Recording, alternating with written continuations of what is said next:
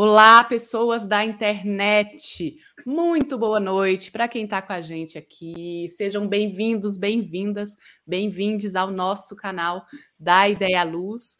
Bom dia, boa tarde ou boa noite também para você que está assistindo a gente no gravado.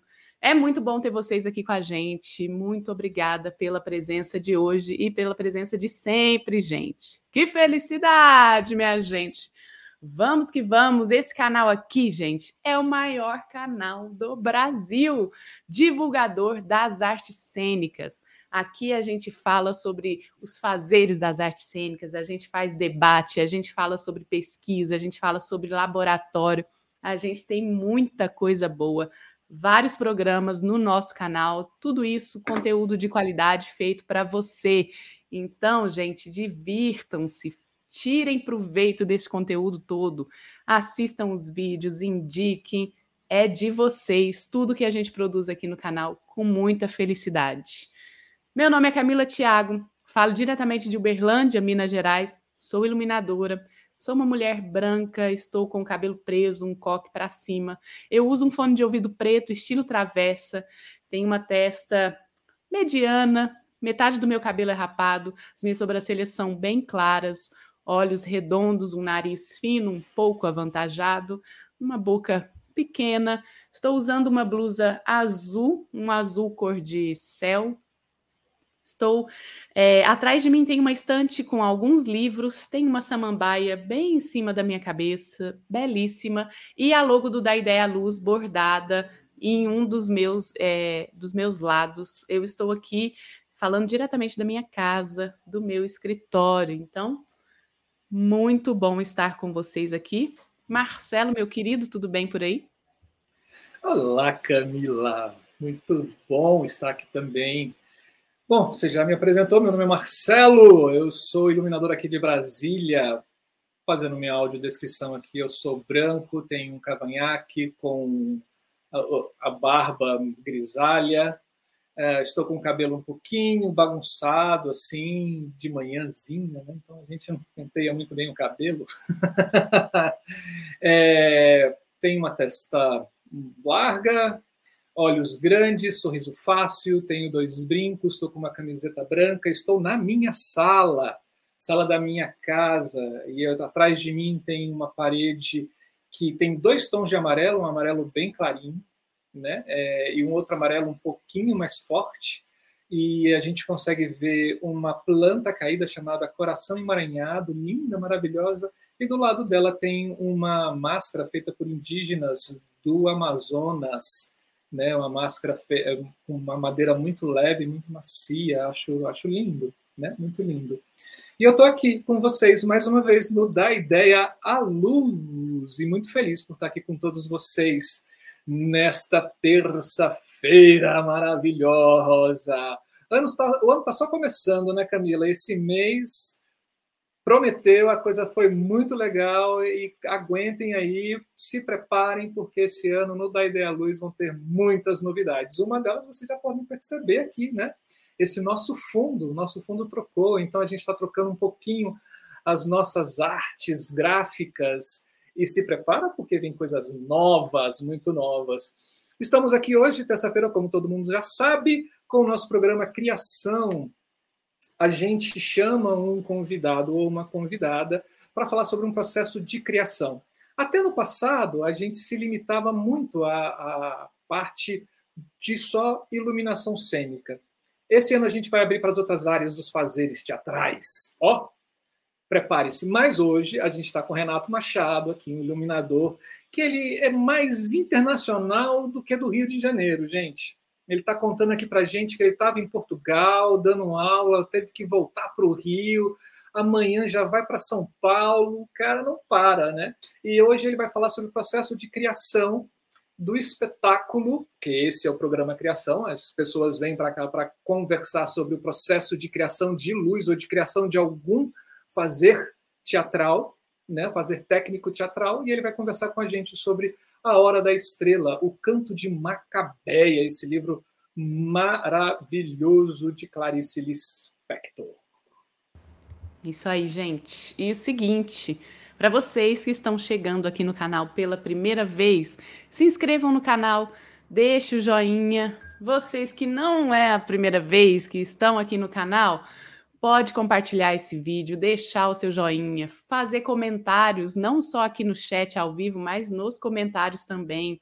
Diz para a gente o que, que, você achou. Se tiver perguntas também, pode fazer, que a gente está sempre de olho.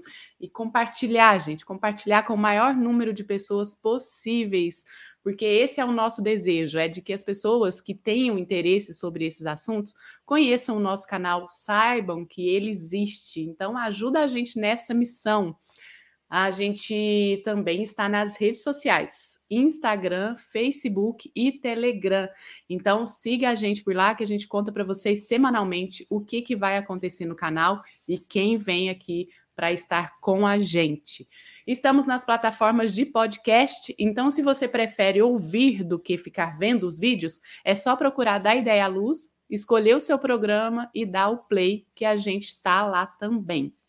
E pessoas, hoje Neste exato momento, este canal aqui não conta com nenhuma forma de contribuição, financiamento, nada. É um canal totalmente independente que acontece da vontade nossa de estar aqui fazendo ele acontecer, da generosidade das pessoas que a gente convida e aceitam o nosso convite para compartilhar com a gente e vocês que estão aí do outro lado. Sem essa junção toda aqui, esse canal não existe, tá? Mas se você pode e quer contribuir com a gente com dinheiros, a gente tem duas formas de contribuição hoje. Uma delas é através do super chat que vocês vão ver um cifrão aqui na nossa conversa. É só você clicar ali, tem o passo a passo para você contribuir. Qualquer quantia, qualquer valor é muito bem-vinda. Uma outra forma é você tornando-se membro do nosso canal, membra do nosso canal. Aqui na tela embaixo tem um botãozinho que está escrito Seja membro. É só você clicar ali, também tem o passo a passo de como contribuir. E para você ser um membro, você tem uma contribuição mensal de R$ reais para a gente fazer uma luz geral aqui neste canal. Então, se você pode e quer, contribua com a gente, que vai ser muito bem-vindo, porque toda a quantia é revertida para melhoria e para manutenção do nosso canal. E eu já quero deixar um imenso agradecimento às pessoas que já são membro do canal. Gente, muito obrigada. Muito bom, muito bom ver os, os iconezinhos de Fresnéis e PCs aqui na nossa conversa do Super Chat. E a gente tem é uma novidade, né, Marcelo? Conta pra gente essa novidade, esse abacaxi. Sim, pessoas, a gente abriu uma vaquinha digital e a gente quer dividir esse abacaxi com vocês. A gente tem um grande abacaxi esse ano pela frente. A gente utiliza a plataforma StreamYard para a gente fazer os nossos programas do Da Ideia Luz, para fazer essas transmissões ao vivo com esses conteúdos maravilhosos para vocês. E a nossa assinatura está se encerrando. A gente conseguiu pagar a assinatura básica do ano passado. Mas esse ano a gente está querendo dividir esse abacaxi com vocês, gente. é muito simples. É só você entrar no site abacaxi, não com X, mas com S de cifrãozinho, né? H, abacaxi.com e procurar ali o Da Ideia Luz ou a campanha StreamYard para o Da Ideia Luz. É ali você fica à vontade de rachar esse abacaxi com a gente, com a qualquer quantia que você possa esse, esse, essa vaquinha virtual ela vai ficar aberta durante alguns meses, então você pode contribuir várias vezes. Vamos ver se a gente consegue chegar lá no nosso limite. Assim que a gente conseguir chegar, a gente já faz a renovação do nosso StreamYard aqui, do nosso pacote, porque a gente não pode confiar no Guedes, né? Porque o, a coisa do StreamYard é paga em dólar, gente.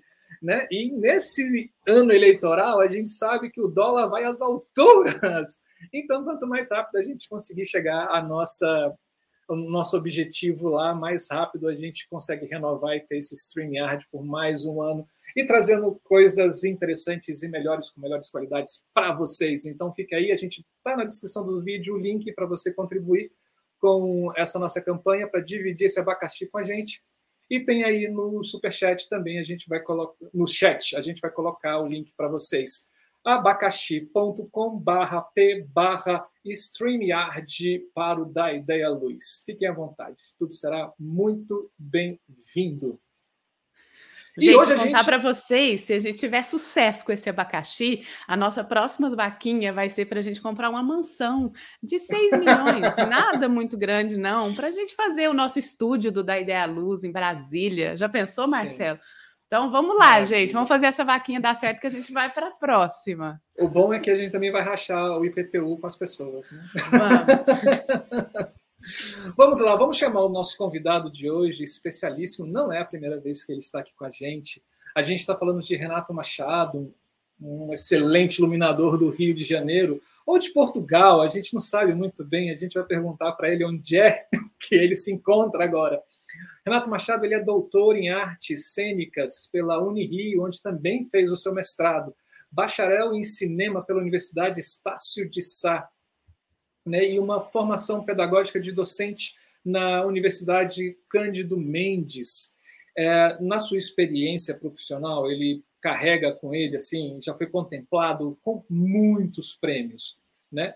É, a gente tem o prêmio Coca-Cola de Teatro Jovem na categoria Melhor Iluminação, com o espetáculo Tempo de Infância, com o Teresa de Ávila, a Santa Descalça, ele venceu o prêmio Shell de Teatro no Rio de Janeiro, uh, prêmio que também recebeu né, pelo outro espetáculo de boneco chamado Filme Noir, né, é, recebeu ainda prêmio Zilka Salaberry, de teatro infantil em 2010 pelo espetáculo Marina, a Sereiazinha, o prêmio APTR pelo espetáculo Maria, a Senhora dos Desafogados e Amelin, ou Hamelin, hum, não sei, não, é, depois a gente pergunta isso para ele. E o Deus da Carnificina, o prêmio Sesgran, Rio de Teatro pelo espetáculo Fala Comigo, como a chuva e me deixa ouvir. O prêmio Botequim Cultural pelo espetáculo Aue e o prêmio CBTIJ pelo espetáculo A Gaiola. Vem mais um prêmio Shell também aí em 2016 por uma praça entre dois prédios, né, próximo de um chaveiro, grafites na parede e uma árvore. E o prêmio CTB CBTIJ pelo espetáculo Vamos Comprar um Poeta e o prêmio APTR em 2019 pelo espetáculo Três Marias de é, Três Maneiras de, tro, de Tocar no Assunto.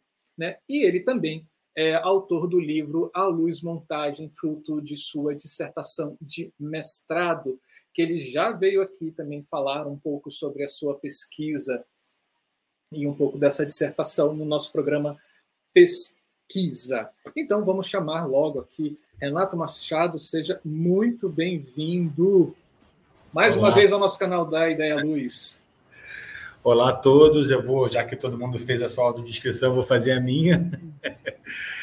Eu tenho a pele morena, estou com a barba por fazer, já um pouco branca, a cabeça praticamente raspada. Eu uso óculos porque não enxergo mais nada sem óculos. Uh, uma questão de vista cansada. Também estou na sala da minha casa, tenho atrás de mim uma parede branca, uma obra de arte abstrata à minha direita, do lado esquerdo uma parede mostarda e alguns quadros, sendo que o maior deles é um quadro de Picasso. Tinha uma reprodução de um quadro de Picasso. Não é original? Não, não é original. Poxa. Eu não tenho, puxa vida, cara. Se fosse original, não sei nem o que eu, não sei nem que eu estava fazendo nesse momento. a minha alegria ia ser tanta que eu não sei nem, não, não nem dizer para você o que eu estaria fazendo. É, e eu vim aqui, fui convidado para trocar um pouco o meu processo criativo com vocês. É, e eu escolhi falar sobre um espetáculo que está em cartaz, assim.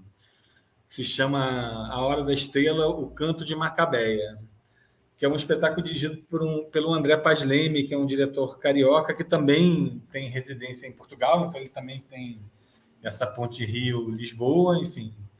É, mas, é, primeira coisa, assim, ah, o espetáculo que você falou é, é, chama-se Ramelin, sim, de fato. Ramelin. Ramelin, é. é e Uma é... coisa com Hamlet, não. Não, não, o Ramelin é, tem, é uma, tem uma, uma, uma, distante citação ao flautista de Ramelin, que é uma fábula, enfim. É, é verdade. Mas uma citação distante. Na verdade, a peça não, não, tem nada a ver com a fábula. Assim. É uma peça de um autor espanhol chamado Juan Mayorga. É, e foi, um, e foi uma das maiores, um dos maiores desafios da minha carreira fazer essa peça, porque é também a direção do André Pagnini, por sinal. e foi um desafio imenso, porque essa peça, esse, esse autor nessa peça, ele cria um personagem que ele chama de comentador, que é um personagem que tem o direito de comentar a cena. Então ele está em cena com os outros atores, com os outros personagens, mas ele tem o direito de falar sobre a cena, sobre o que está acontecendo. É, então é como se, como se estivesse acontecendo uma cena entre vocês dois, e no meio da cena, esse personagem comentador virasse e dissesse assim: Marcelo se levanta e vai até a janela.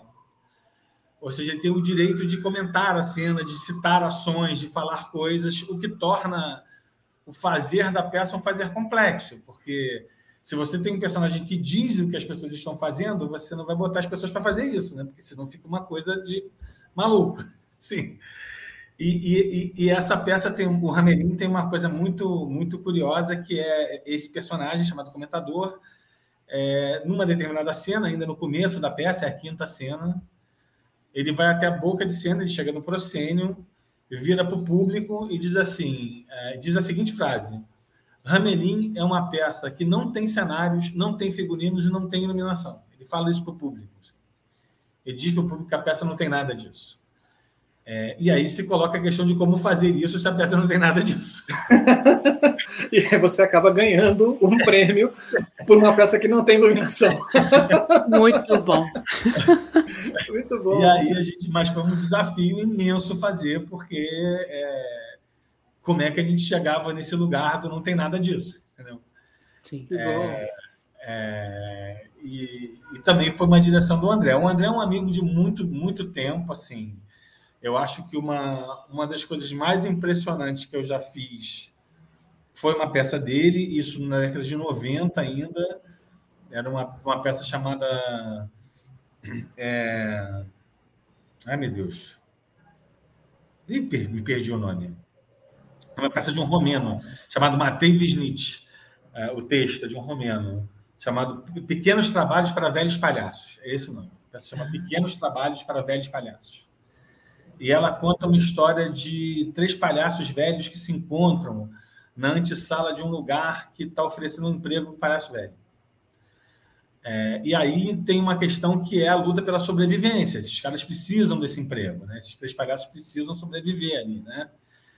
É, e o autor ele esgarça esse texto a tal ponto, essa, essa situação dramática, o conflito, né? A tal ponto que no final da peça, um, os dois deles matam o outro porque o cara não conseguiu um emprego. Eles matam o cara. É, é, e, e, e, eu, e essa peça, quando, quando eu estava vendo os ensaios dessa peça, um, uma vez numa conversa informal, durante um ensaio com o diretor musical, que era o Lucas Chavata, a gente chegou à seguinte conclusão: a gente achava que a gente achava que a peça é, devia ser absolutamente diegética. E isso significa o seguinte, que você não poderia ter nenhum acontecimento na peça que não passasse por algo que estava acontecendo de fato com os atores, que estava que estava acontecendo dentro do universo da peça, dentro de uma ideia de diegese, de pertencimento àquele universo. Assim. E a luz, como a gente sabe, né, cara, a priori a luz e o som gravado, eles são intervenções divinas, né, cara? É isso. Nada acontece na peça para tudo ficar vermelho. Fica vermelho porque você está lá na cabine, aperta um botão e fica tudo vermelho, entendeu? É, e a gente achava que isso não fazia sentido nessa peça, que a peça tinha uma crueldade muito grande e que esse universo muito cruel era importante ser retratado de uma maneira absolutamente verdadeira. Então, se tivesse que ter uma luz para iluminar um ator, ele ia ter que ir lá e acender a luz. Se tivesse que ter um som qualquer, ele ia ter que ir lá e gerar o som. Isso teria que ser gerado dentro da cena, na verdade. E a gente propôs isso para o André. A gente chegou, chegou para o André Pazdini e propôs essa ideia. Olha, a gente acha isso. E o André falou para a gente: olha, cara, pô, acho, acho, incrível a ideia de vocês. Bom, bom barato. Mas Para isso funcionar, vocês têm que montar isso na sala de ensaio para mim, porque senão, cara, não pode chegar dois dias antes para três Sim. atores e assim, ó, cara, agora vocês vão ter que fazer isso tudo aí. E a gente topou. Então a gente montou uma estrutura que não tinha, no caso da luz, assim, é, não tinha nenhum refletor, era, era só com luminárias e objetos que eram fontes luminosas, assim, que a gente fez ah, numa estética de ferro velho, eram coisas, são coisas que foram coisas que a gente achou em, em, em depósitos de ferro velho, na sua maioria, assim. Alguns objetos a gente construiu, né? Eu construí uns objetos a partir de uns ferro velhos de, de despejo de rede de alta tensão. Então, é, então usei aquelas cúpulas, aqueles isoladores de porcelana. Eu usei para fazer cúpula e a gente usou aqueles braços que, que as pessoas usam para afastar a, a luminária do poste, aqueles braços em L. A gente criou uns pés com aquilo para deixar o negócio em pé. Era totalmente, eram completamente fabricados os, os objetos. É, e alguns eram objetos que já existiam encontrados em ferro velho. Assim. É, e a gente e eu e o, e o som também criou uma estrutura sonora de ruído é, que era comandada pelos atores, assim. E a gente montou isso numa sala de ensaio e a gente ficava, eles ensaiaram um mês e meio. Nesse mês e meio, eu e o diretor musical, a gente ia dois ensaios por semana para ver tudo que eles estavam inventando com aqueles objetos, os atores. Uhum. Olha, isso é legal, isso é ruim, isso não precisa, isso está demais. É, e aí a gente chegou num resultado final que era sensacional, realmente era incrível, sim, o resultado era incrível. É, mas isso vem muito é, da coragem do André, do diretor, que se propôs a fazer isso. Chegar, olha, vamos montar isso na sala de ensaio muito e bom. a gente vai fazer. É, e o, o Hora da Estrela é o trabalho, é o último trabalho do André no Brasil, sim. É um, é um musical é, com três atores e três músicos. É, Olha! É, que a gente estreou no, no Teatro 1 do Centro Cultural Banco do Brasil, no Rio de Janeiro. Uh, uh, a gente estreou com um atraso, então, na verdade, ele estreia primeiro numa versão gravada para televisão, que passou no canal Arte 1, porque a gente estava em meio à pandemia, quando, quando o projeto foi aprovado e conseguiu-se a captação, mas não se tinha como fazer porque não podia haver público no teatro. Então, a gente teve um primeiro, um primeiro momento que foi uma negociação da Sarau Agência de Cultura, que é a produtora do espetáculo, uhum. com o canal, o canal, o canal Arte 1, e o, e o espetáculo estreia em uma transmissão ao vivo para esse canal. Assim. Que massa. É, é, então ele estreia em, com uma estrutura um pouco modificada, porque a gente tinha uma das coisas que o André escolheu quando a gente optou por fazer para a TV a estreia foi de ter uma câmera é, dentro do palco, uma câmera em cena. Existia, existia uma câmera, uma pessoa que era uma câmera em cena é, e ela eventualmente deveria ser vista, assim, ela não era para ser escondida o tempo todo.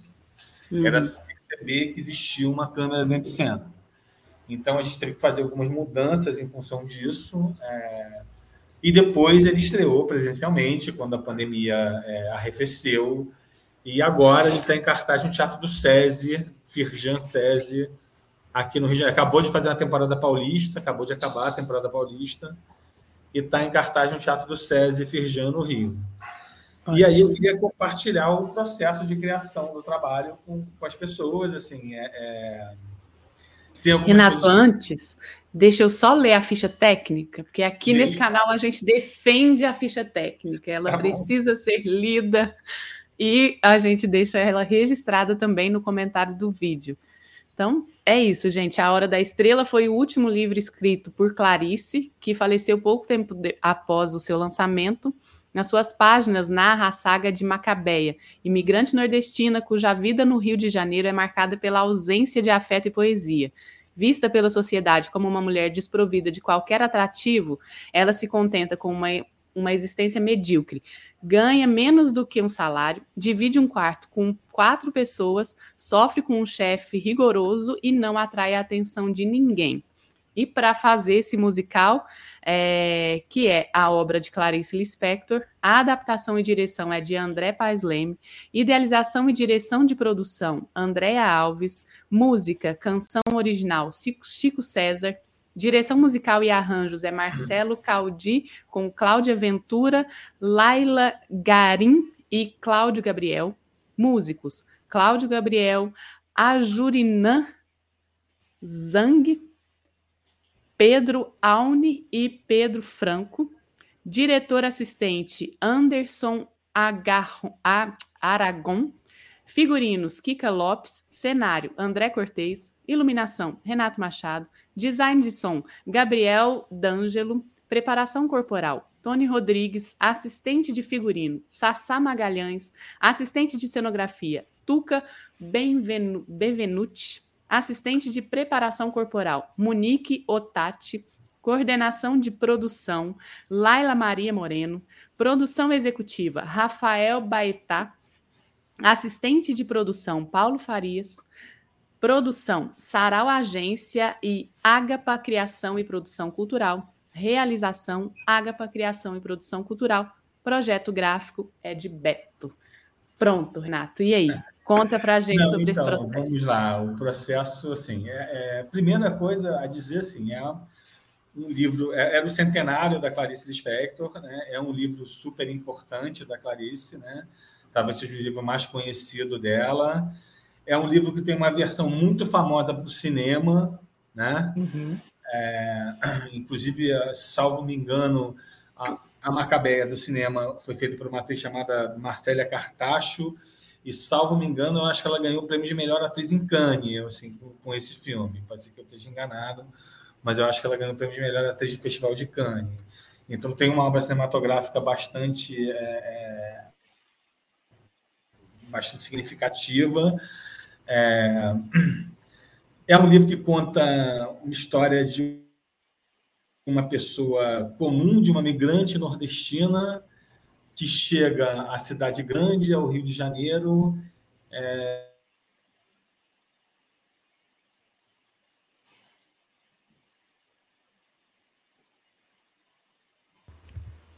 Aqui deu uma travadinha. É, filhos de uma migrantes passam. É, deu conexão, é por toda a esfera de pobreza e todas as questões que aí envolvem. É uma personagem incrível, a Macabé.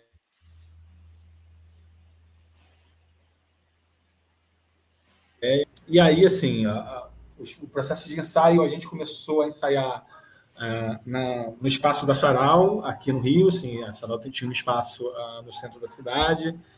Os ensaios começaram lá e o André, o André Paz Leme num primeiro momento, ele começou a ensaiar ah, com algumas mesas e cadeiras que tinham no espaço, assim. As mesas e cadeiras já estavam lá. Ele começou os ensaios e começou a usar essas mesas e cadeiras, e até que chegou um momento em que ele decidiu que ele queria usar essas mesas e cadeiras, que não era mais uma questão das mesas e cadeiras que estavam lá, começou a se fazer um monte de coisas com as mesas e cadeiras, e, e ele. Mais uma questão de, de uma necessidade ou de um uso do material que estava ali, mas era um desejo, né?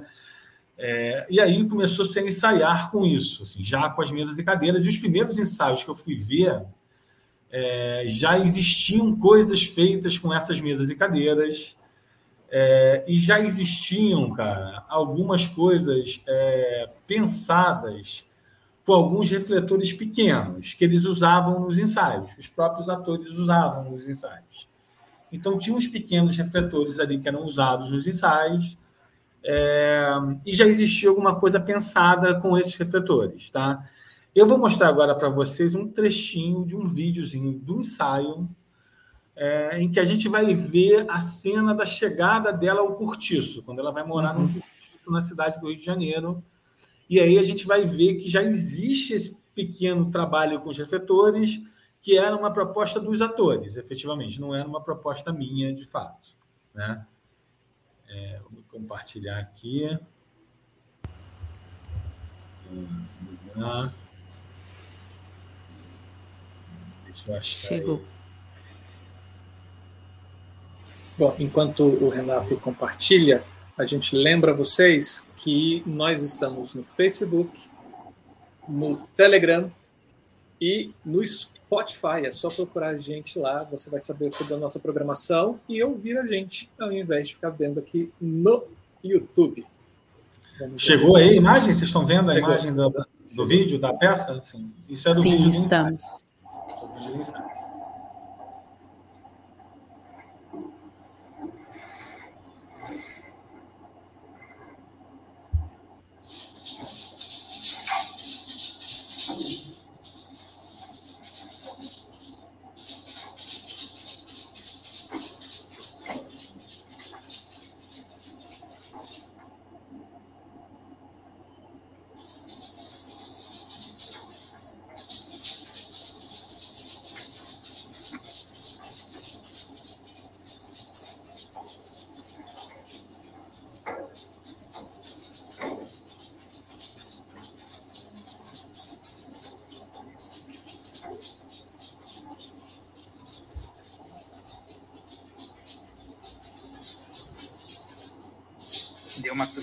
tossidinha aí, Laila, nessa passagem.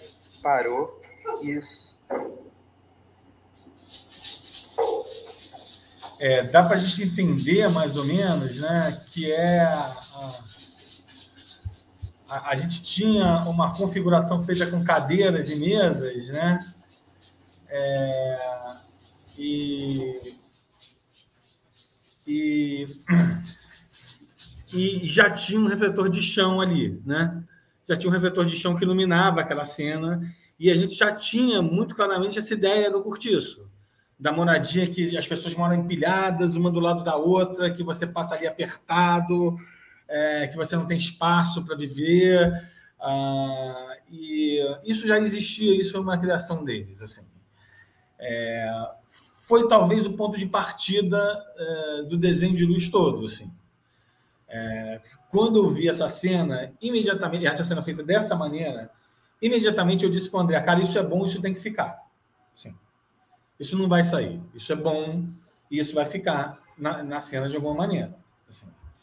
É, e a gente depois vai ver uh, mais para frente um trechinho da peça que tem essa mesma cena, já peça de fato, enfim. E vocês vão ver que a luz não é nada muito diferente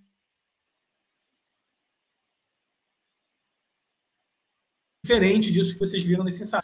É, no entanto, obviamente, assim, é um musical, tem um monte de músicas, eles cantam uma porção de coisas, tem um monte de questões. Nesse momento em que estava se fazendo essa experimentação com essas mesas, ainda não havia cenário, ainda não havia nada disso, não havia uma proposta concreta de cenário, não havia nada disso.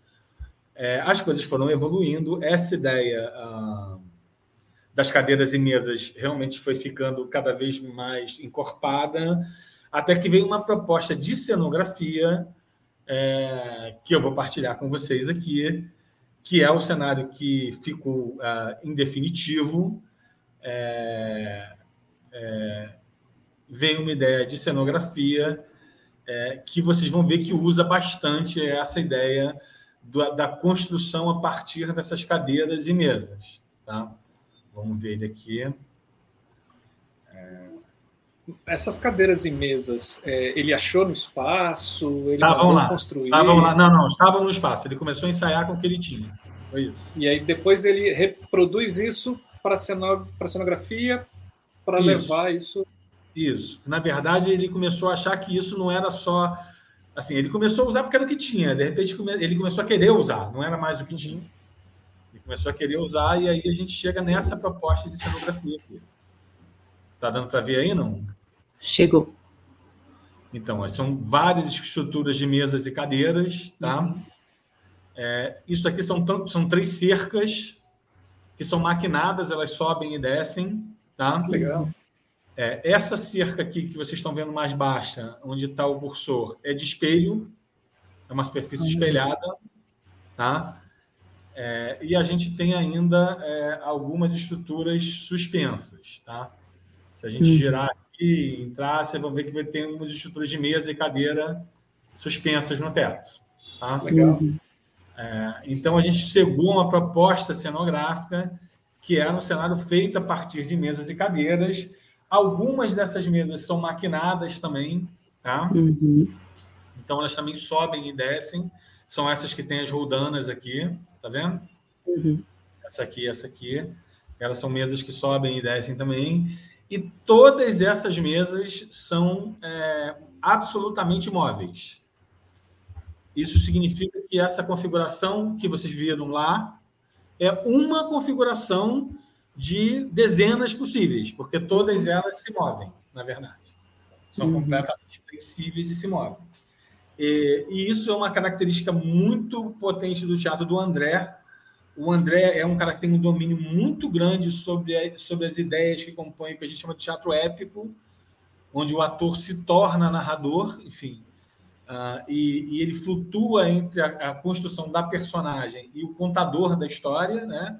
a pessoa que estaria narrando, é, e dentro dessa estrutura, e como o André domina muito essa estrutura, ele brinca muito com essa possibilidade de que qualquer coisa é possível, tudo pode virar tudo. Sim.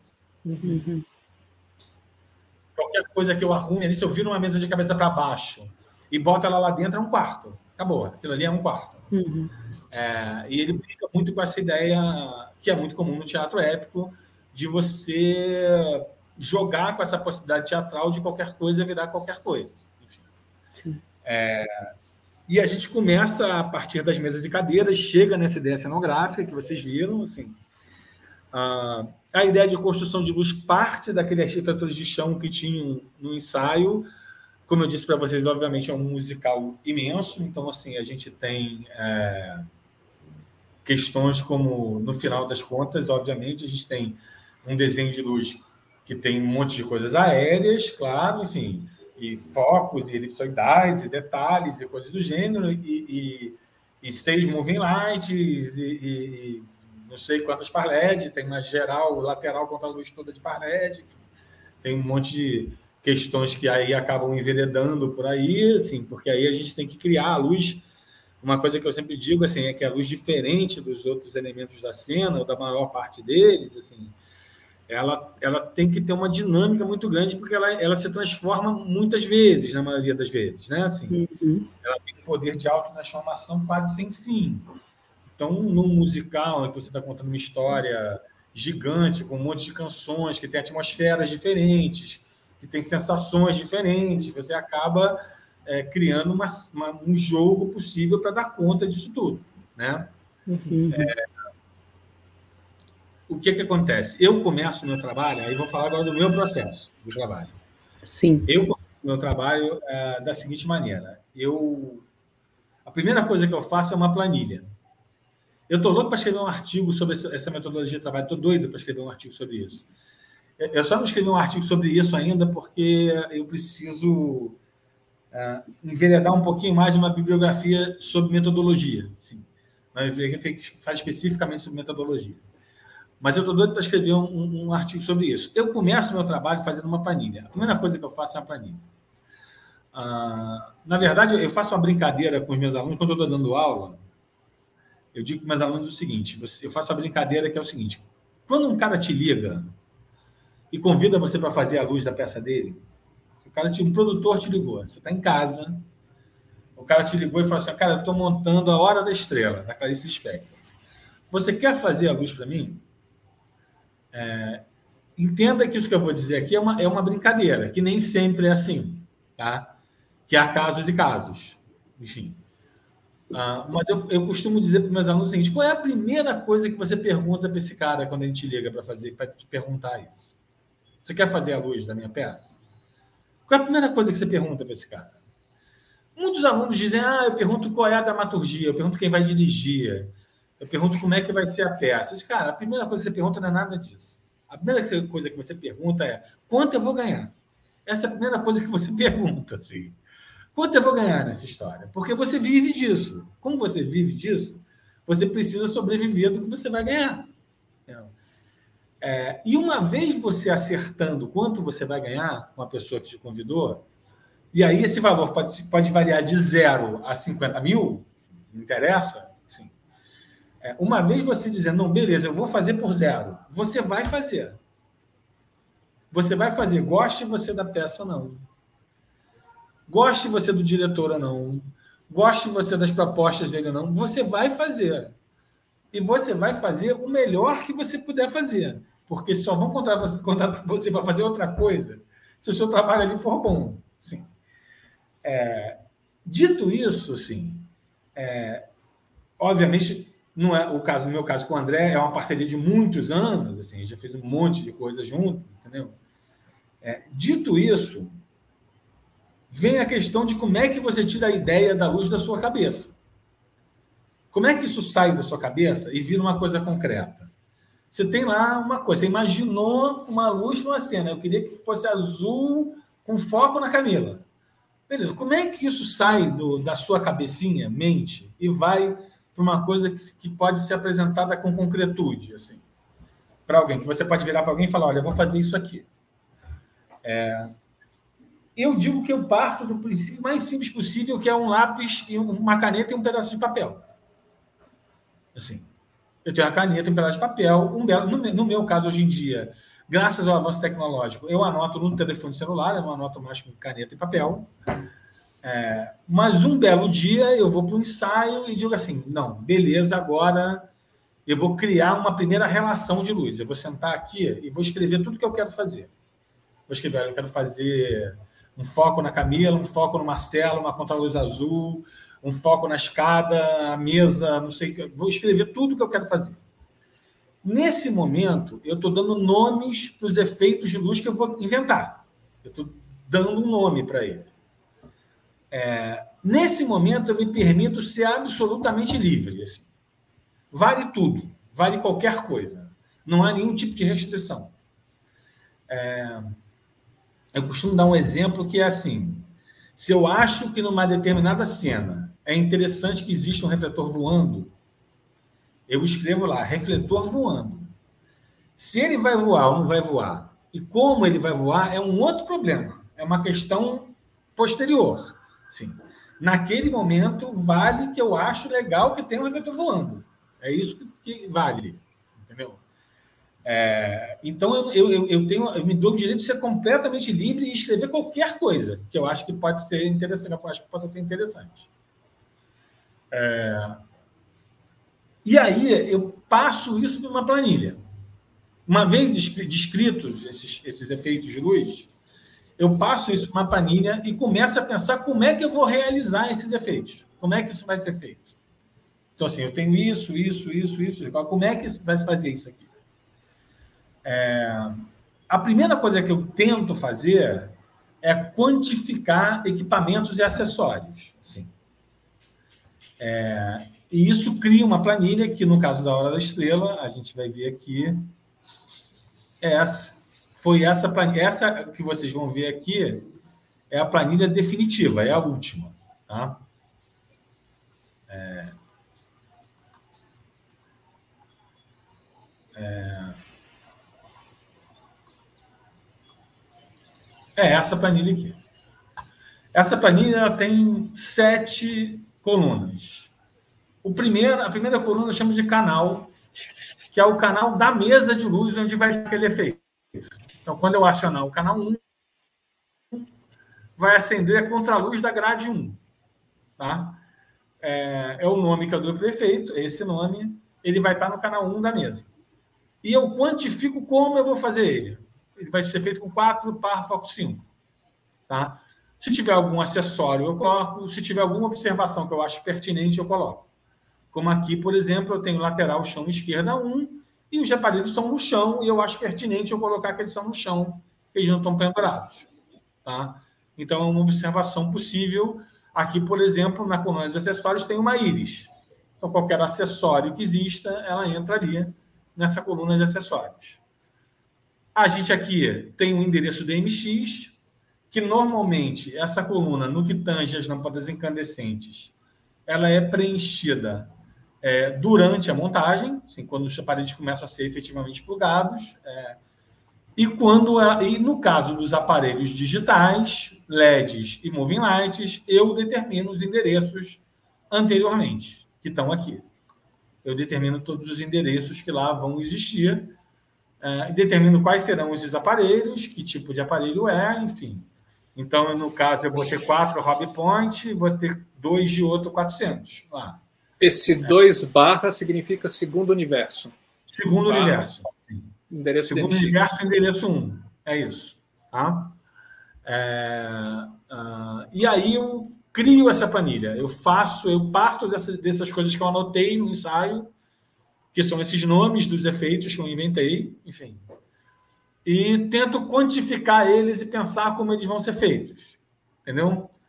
É, e aí entra de tudo, assim, desde desde aparelhos comuns em lâmpada incandescente até aparelhos digitais, até, por exemplo, uma fita de LED que vai estar debaixo da mesa do banheiro que vai ser colada lá, entendeu? Ou os vagalumes que são 20 LEDs de 5 watts que vão estar presos no cenário, entendeu? É, eu parto para quantificar as coisas. E essa quantificação das coisas gera isso aqui. Eu tenho o rider que o CCBB me dá. Eu tenho o que eu preciso para fazer a luz que eu quero fazer. Tá?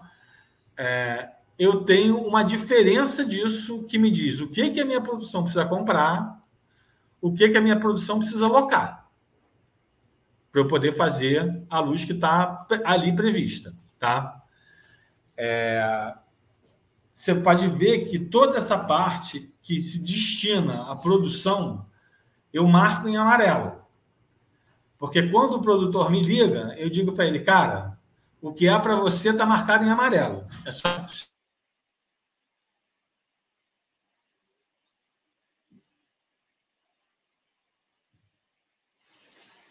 Deu amarelo. Botar lá, está marcado em amarelo. Entendeu? Cai de novo, cai de novo. Essa, essa quantificação, ela, ela me permite negociar com a produção e negociar com a direção. Essa planilha me permite negociar com a direção a partir dos efeitos que eu quero fazer. E negociar com a produção. Me permite conversar com o diretor, conversar com o produtor, conversar com o cenógrafo. Né? Ah, essa planilha, ela é uma planilha aberta. Ela só, ela só se fecha quando se chega ao final da história. Quando eu tenho um ok da direção que me diz assim, olha, beleza, vamos fazer isso. E quando eu tenho um ok da produção que me diz, tranquilo, eu tenho dinheiro para fazer isso. Aí ela passa a se tornar uma planilha fechada, que não se mexe mais e que vai ser feito aquilo ali. Então, durante um período dos ensaios, ela é uma planilha aberta onde eu discuto ideias. Digo, olha, acho que podia fazer isso, vai precisar disso, temos, não temos. Ela é uma planilha aberta que vai se constituindo, assim. É, mas ela é uma planilha. Então, o primeiro objeto gerado no processo criativo é uma planilha. É uma planilha que visa abrir um diálogo com direção e produção a partir de uma coisa concreta. O Renato, e, e, e, durante esse processo seu de acompanhamento, né, para poder pensar essa luz, você utiliza só a planilha ou você tem também rabisco, você desenha, você grava? Não, eu não desenho, eu vou te dizer por quê. Eu, eu, gravo, eu filmo tudo. Eu filmo os ensaios. Tá. Isso, isso sim. Eu filmo os ensaios, eu tenho registro do ensaio. Eu não desenho nada, eu desenho muito mal a mão livre. Eu sou um péssimo desenhista. Eu não desenho até porque eu não posso desenhar. Assim, ninguém compreenderia um desenho. Somos dois, Renato, te contar. eu, desenho muito mal a mão livre. É, eu só sei desenhar com auxílio da máquina. Assim. É, então, eu, não sou capaz de fazer isso. Então, eu não desenho nada. É, eu uso coisas escritas à mão é, ou no telefone celular uh, e, e filmo os ensaios, registro os ensaios. Uh, os ensaios que eu vou, eu sempre filmo para ter uma passada gravada para mim. Por que e, esse, e esses vídeos você guarda, você arquiva ele em algum canto? Eu guardo os vídeos, sim. Ai, eu vou guardando os vídeos. Eu vou guardando os vídeos. Por que isso? Porque, na verdade, eu tem um momento. Eu hoje em dia é, eu uso o simulador tridimensional, sim, para programar. Ah, então, eu, eu prefiro, eu acho que espetáculos de grande porte, você é um desgaste muito grande programar com elenco. Assim. Programar com elenco fazendo é um desgaste muito grande para espetáculos de grande porte. Uhum. Um musical de duas horas que tem duzentos e tantos efeitos de luz, você vai perder dois, três, quatro dias de ensaio para fazer. É, então, eu prefiro não programar com elenco, programar na minha casa, muitas vezes com o diretor, às vezes não, aí depende do diretor. Tem diretor que gosta de estar junto, tem diretor que não gosta, que prefere que eu faça uma primeira programação, chegue lá e a gente vê lá os ajustes que tem a fazer. É, então, eu, eu, eu, eu normalmente eu, eu, programo a partir do ensaio gravado. A minha base para programar é o ensaio que eu filmei. Então, eu filmei o ensaio, eu vou vendo o ensaio e vou pegando deixa, vou fazendo tudo ali e vou criando a luz do simulador a partir daquele ensaio gravado. É, então, eu registro também porque ele é um objeto que será necessário para mim quando eu for programar. Quando eu for programar, você vai ter uma base qualquer para programar e a base é um ensaio. Então, assim, o, o, processo de programação é um processo maluco, porque é um processo que a gente trabalha com três monitores ao mesmo tempo. Né? Assim, uma coisa de louco. Você trabalha com, eu trabalho com um monitor que tem a peça filmada, um monitor que tem o simulador atuando e um monitor que, é, que tem a, é o software da... da mesa, né? Ou do controlador. A mesa de luz, sim. Então a gente. É, o, normalmente o software da mesa, né? Porque tem com ArtNet, né? Sim. O software da mesa que tem ArtNet, sim. Aí você, ele se comunica com o simulador. No meu caso, eu uso ou o Light Converse ou o EasyWig. Sim, eu não trabalho com captchas.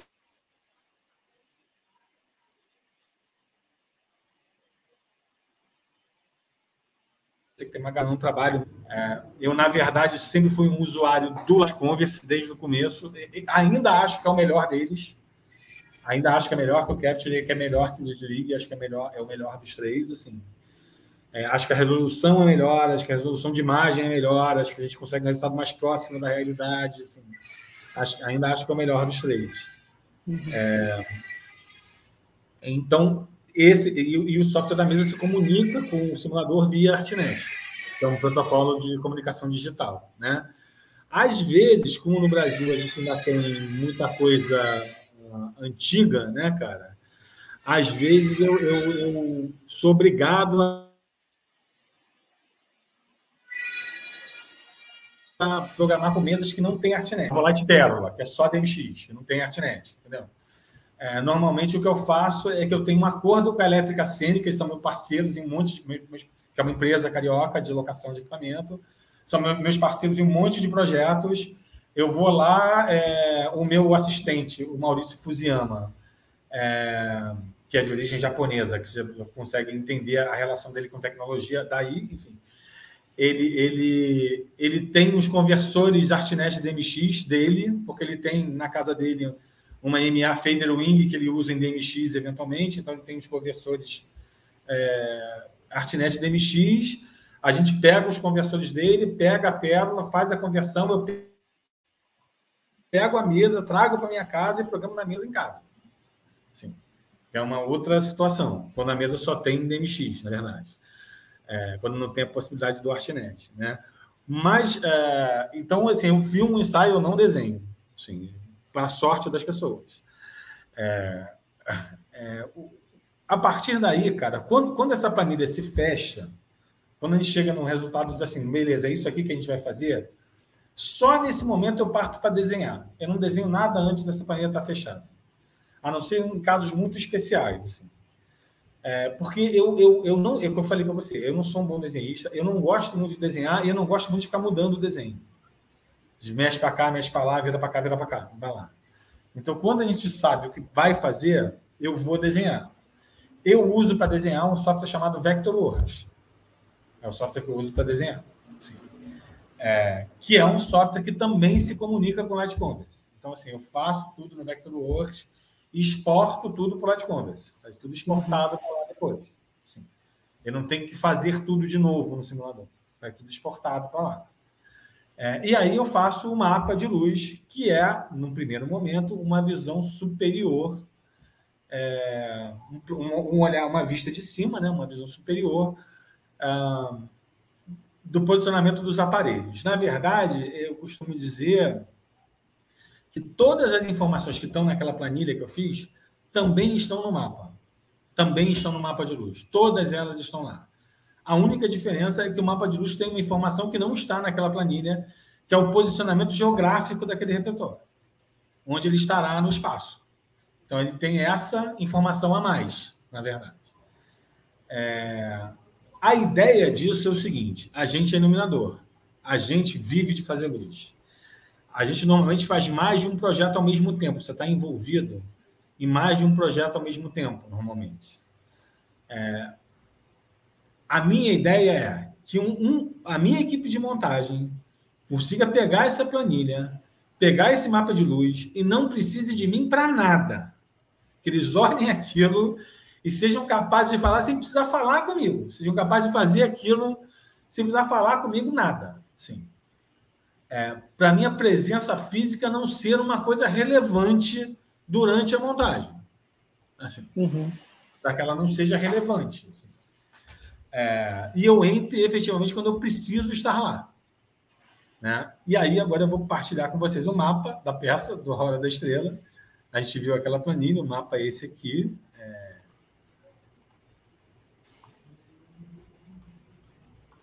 O mapa é, está aqui. Esse é o mapa de luz da peça. Tá? É... Para a montagem do CCBB. Tá? É, você está vendo aqui que as únicas varas que existem marcadas no mapa são as varas de plateia. É, isso acontece porque uh, o CCBB do Rio de Janeiro, o Teatro 1, tem uma vara a cada 10 centímetros. Então eu não precisei, eu posso soltar eles no espaço, que tudo bem, não há problema. Não há, é... E aí eu prefiro soltar no espaço sem indicação das varas, num caso como esse, porque os, os quem está montando pode montar em função da posição do cenário. Uhum. Né? Então, a gente tem aqui a planta do cenário, né? É, eu vou até tirar aqui. O... A gente tem aqui a planta do cenário, né? As cercas são essas coisas azuis, mesas e cadeiras, mesas maquinadas, mesas suspensas, tem toda a, a posição do cenário, e eles podem montar a partir do posicionamento do cenário, tá? É, no mapa de luz, especificamente, eu já divido todo o meu mapa em camadas, assim. Ele tem um monte de layers, tá? Uhum. Então, eu tenho layers, se eu, se eu der aqui, uh, se eu disser para ele dizer só, botar em cinza os layers que não estão ativos, tá? Você vai ver que tem um layer que são só os aparelhos de lâmpada incandescente, tá? Aí eu vou botar aqui, eu tenho um layer aqui que são os R10, que são os movies, os movies R10. Eu tenho um layer que são os dois de outro 400 eu tenho um layer que são só os aparelhos de LED. Tá? É, eu, eles são, eu tenho um layer que é só o mapa de chão, o que vai estar no piso. Uhum. Tá? Então o mapa já é dividido em camadas. Quando isso ser, quando, quando isso for importado, isso já vai ser entendido dessa maneira pelo simulador, na verdade. Hum. Tá? Ok. Então, ele já é todo dividido em camadas, tá? É... E também facilita o trabalho aqui, né? Assim, você... Quando você divide em camadas, você pode passar por cima de qualquer refletor que você não, não seleciona ele, não acontece nada. Enfim. Também facilita o trabalho aqui. Né? É... Eu costumo dizer o seguinte: eu sou de uma época, cara. Esse é no meu mapinha lá. Eu sou de uma época em que não existia esse negócio de computador. Comecei a fazer luz em 1990. Sim. 1990 era mesa analógica, sim, roteiro, deixa, entra, sai, prepara. Aquele negócio você botava lá, deixa, entra, sai, prepara. Aquelas linhas que a gente ficava do lado do. Eu aprendi com o Aurélio, fui, fui, fui, fui da equipe do Aurélio quatro anos. É, a gente ficava lá do lado dele escrevendo, deixa, ele ditava e a gente escrevendo lá, deixa, entra, sai, prepara, no ensaio ao vivo, em tempo real. Sim. Era isso.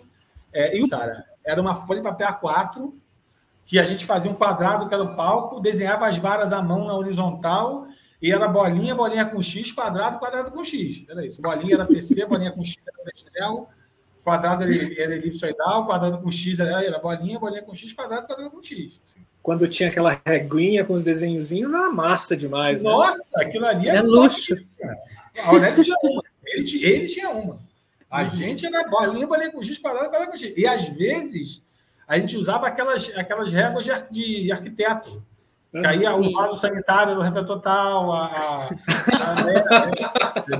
a, vaso sanitário, Telém. Ops. É, às vezes eles usavam aquela regra de criança. Então, assim, vamos lá.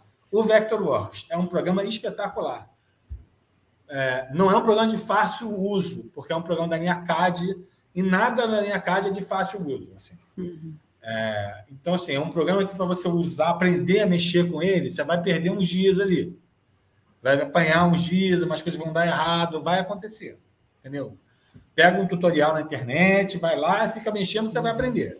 Agora, vai perder um tempinho. O programa é espetacular, ajuda incrivelmente. Agora, é necessário? Não é. Dá para fazer com bola, bola com X, quadrado, quadrado com X. A gente fazia na década de 90. Não precisa ter o Vectorworks, entendeu? É, não é necessário para fazer, né? É, mas é um adianto. Sim. Se você puder fazer, é um adianto. Tá? Em relação à posição geográfica do aparelho, é, não só tem a posição geográfica na vista superior, como normalmente eu faço um corte também.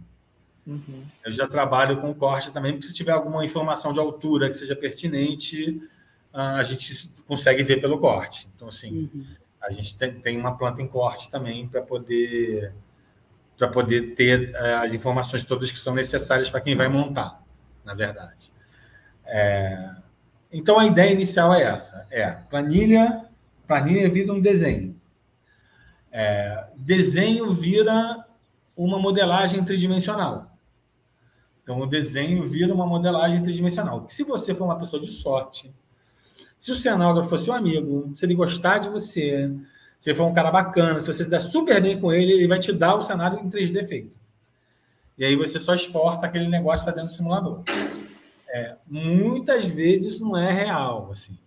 É, por exemplo, esse espetáculo que eu estou indo fazer em São Paulo, que é o espetáculo novo daquela companhia, a, a cenografia não fez a modelagem em 3D. É, então eu tive que fazer a modelagem em 3D. Você vai lá, você mesmo faz. Então, assim, eu normalmente faço a modelagem em 3D no SketchUp. Eu levanto todo no SketchUp, que é um programa para modelagem em 3D. Às vezes eu faço no Vectorworks, dependendo da, do grau de complexidade do sólido, do objeto, eu faço no Vectorworks. É, mas, assim, normalmente o, o SketchUp tem, é um facilitador, porque ele tem um banco de objetos imenso, então Uhum. Você clica lá, você quer um tanque de guerra, você clica lá, aparece um montão, você escolhe um. É, você não precisa ficar modelando aquelas coisas todas. É, então, eu normalmente faço a modelagem no SketchUp e passo isso para o simulador 3D. É, no caso, o que vocês vão ver aqui é o Light Converse. Eu vou partilhar com vocês agora a tela do simulador. Tá? A tela do simulador com o cenário em 3D já lá e com a luz já colocada, tá? Nos seus devidos, com aquele mapa já no seu devido lugar, tá? Então a partilha é, vamos compartilhar a tela aqui. Vamos lá. Aqui o Light Converse com ah, o cenário em 3D, tá? É, certo? e os aparelhos já todos colocados nos seus lugares. Tá? É... Eu, normalmente, no Light Converse, trabalho com um monte de layers de objetos, assim. Então, na verdade, eu construo 3D a partir é, de um monte... Algumas cenas são completamente distintas, eu vou criando layers para as cenas. Então, por exemplo, se eu clicar nesse objeto aqui, e for lá no layer dele e pedir para ele desaparecer, ele não está mais lá. Tá? É, e aí eu consigo ir programando cena por cena sem ter que ver o posicionamento dos atores durante a peça inteira, ou, ou as mesas no mesmo lugar a peça inteira e assim por diante. Vai uhum. se criando camadas e layers com as com as tá? Os aparelhos são afinados diretamente aqui, né? O Light Converse, você clica no aparelho, ele acende lá, enfim. É, e você afina ele. O, o, programa é muito intuitivo, é muito fácil de trabalhar. Você tem uma panorâmica, um tilt do aparelho, o tamanho do foco. é, se você quer um frost ou não, se você quer, aí tem coisas que você quer, enfim. Uhum. É, que você quer ou não quer, né? Enfim. É, mas é isso, tá? É, então eu coloco todos os aparelhos aí e afino todos os aparelhos. Os aparelhos estão afinados para cada cena da peça, onde as cenas estarão, tá? Uhum. É, afinados um por um, certo? É, Feito isso, feito isso, nós vamos para a última etapa antes de começar a programar, que é você criar o layout da mesa de luz, tá? Então, feito isso tudo, uma vez os aparelhos colocados lá e afinados, eu vou criar o layout da mesa. Sim. Então, no meu caso, da Hora da Estrela, foi gravado com uma ETC Ion. A mesa era uma ETC Ion, é, eu, eu, trabalhei em casa com o software da iOS, o, o, offline da iOS, enfim, se comunicando com o programa através do Artnet é, e, e parti para criar o layout, é, o layout da mesa, né? Que agora eu vou compartilhar com vocês o layout da mesa.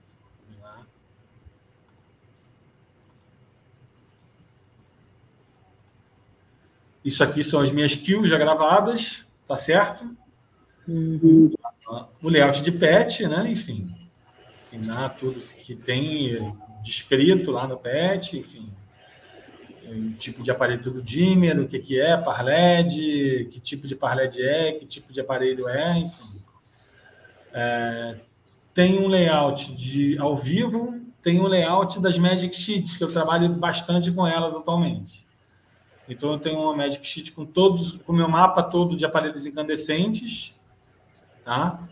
Uhum. É, eu tenho um layout só de moving lights, e aí já tem layout de globo, de tamanho de foco, de cor, enfim, os aparelhos, né? Que você, na hora que estiver programando, só clica no aparelho e clica aqui em cima, não precisa perder muito tempo. É, e tem o layout dos LEDs, que também já tem os layouts de cor e tal, tem palette de intensidade, enfim, grupos aí uh, eu crio as minhas Magic Sheets para fazer a, a, programação, na verdade. Uhum. Então, uma vez feito o, o layout da mesa, a gente parte efetivamente para programar. E aí é sentar, sentar com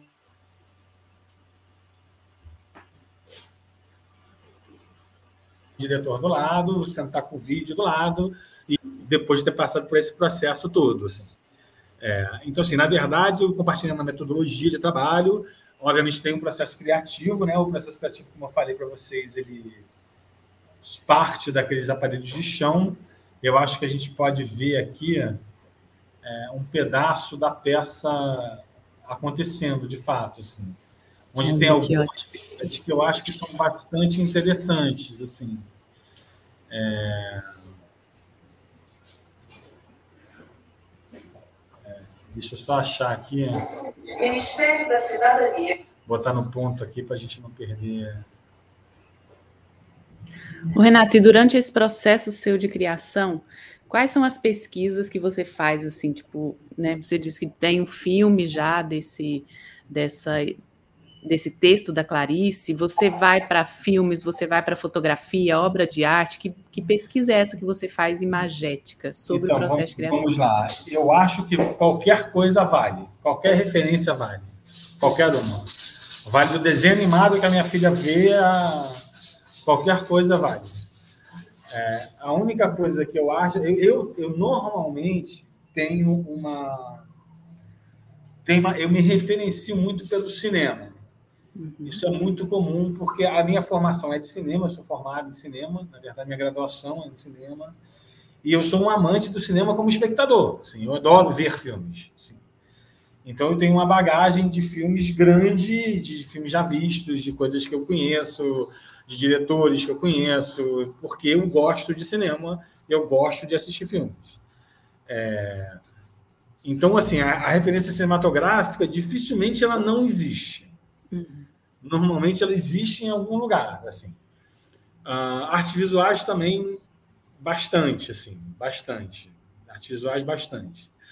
Sendo que eu estou ficando velho, né? A gente vai ficando velho, né? Eu já estou com 55 anos. Então, assim, eu estou ficando velho Então, quando a gente vai ficando velho, eu, eu hoje em dia, cada vez eu gosto como, como gosto, tá? Não estou questionando aqui qualidade artística, não, é gosto. Uhum. Cada vez eu gosto menos da arte figurativa e gosto mais do que a não figurativa, cada vez mais. Assim. É, então, normalmente, as minhas referências são muito não figurativas. É difícil eu cair num quadro figurativo. É difícil eu pegar um Velázquez como referência. É raro, assim, porque é, não está muito no meu espectro de gosto atualmente. Assim. É, uhum. não é o que eu gosto de ver, na verdade. É, o teatro sempre, assim, eu vou muito ao teatro, eu vou ver teatro, então o teatro sempre é referência. É, o cinema muito, mas assim, muito livre, cara. Assim, se eu achei, eu vi uma coisa no desenho animado que meu filho vê que eu achei maneiro, que eu acho que tem a ver com aquilo, tá valendo, entendeu? Sim. Qualquer coisa tá valendo, não tem essa questão, assim. É, eu vou botar primeiro para a gente ver é, um trechinho da peça, que é exatamente o trecho que vocês viram no, na, naquele pedacinho do ensaio, que é o trecho em que ela chega ao cortiço. É, para vocês verem como a gente manteve muito da alma daquilo ali. Assim. Uhum.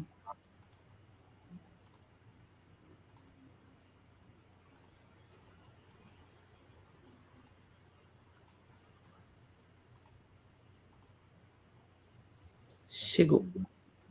Chegou, deixa eu dar o play aqui. Onde é que tá o play desse troço? Aí.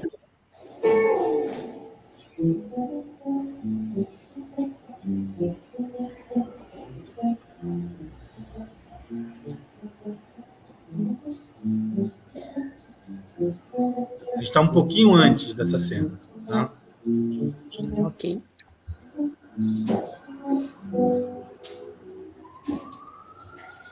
Apesar da novidade, tinha certeza que tu ia ser diferente. Pois ela não ia morrer.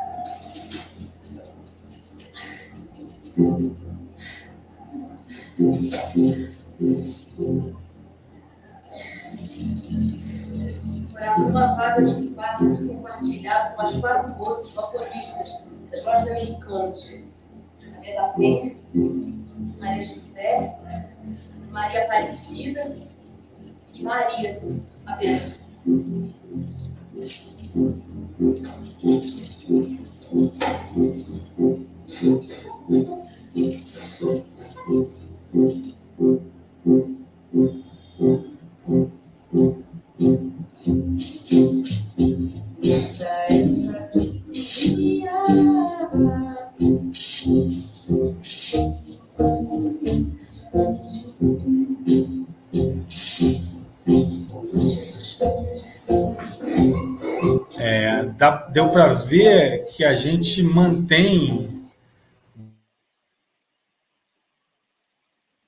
bastante a ideia que tinha no ensaio, né? Assim, se mantém realmente a alma daquilo que estava ali, que era aquela coisa muito contrastada, com os refletores de chão, eles passando com muita sombra, você não consegue ver direito o que está acontecendo ali. É um cortiço muito apertado, ela está num lugar pequeno.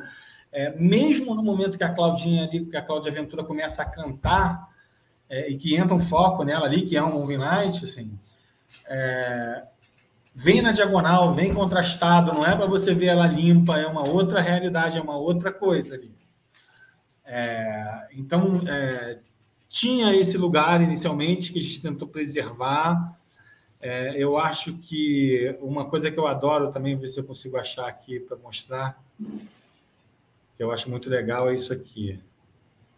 Por exemplo, é, vou tentar chegar no ponto aqui para a gente ver.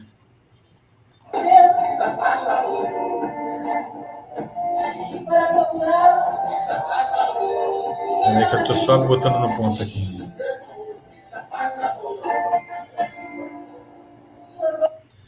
É, isso que a gente vai ver agora, por exemplo, era uma das questões que a gente tinha em termos de criação, por exemplo. Ah, todos os encontros entre Macabeia e Olímpio, que é o namorado dela, é... Macabeia ela é... é difícil de descrever essa personagem, mas a gente pode pensar que ela é uma personagem insignificante. Ela não tem, ela quase, ela quase como se fosse uma pessoa sem importância alguma. É, então todo, o André criou uma coisa que todos os encontros e tem no livro também, está no livro, que todos os encontros deles se acontecem, todos os encontros entre ela e o namorado acontecem na chuva, está sempre chovendo. Ela encontra com ele. É, ela encontra com ele e está chovendo, sempre. É, e tinha uma questão de como é que a gente vai fazer a chuva. O que, que é a chuva? Como é que a gente faz a chuva? É, e aí eu acho que a gente chegou num resultado muito legal para a chuva, por exemplo. É, um resultado de fazer a chuva com a luz, que eu acho muito legal. Sem, sem o truque de projetar, sem o truque de fazer nada disso. É, usando só uns moving lights e as cercas do cenário. É, e, e alguma coisa cênica, obviamente, dessa coisa que faz da estrutura do teatro épico que a gente estava falando antes. Né? Então, a gente teria uma coisa assim, por exemplo.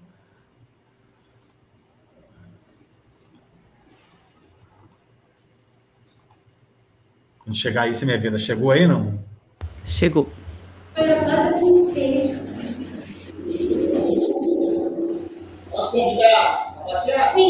Posso convidar Sim com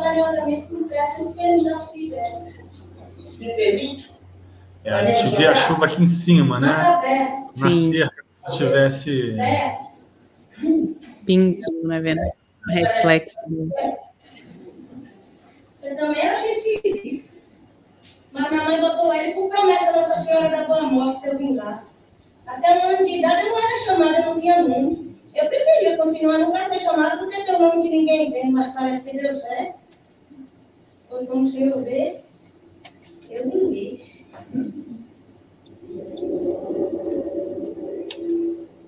Pois é. Também no sertão da Paraíba, promessa é questão de grande dívida econômica.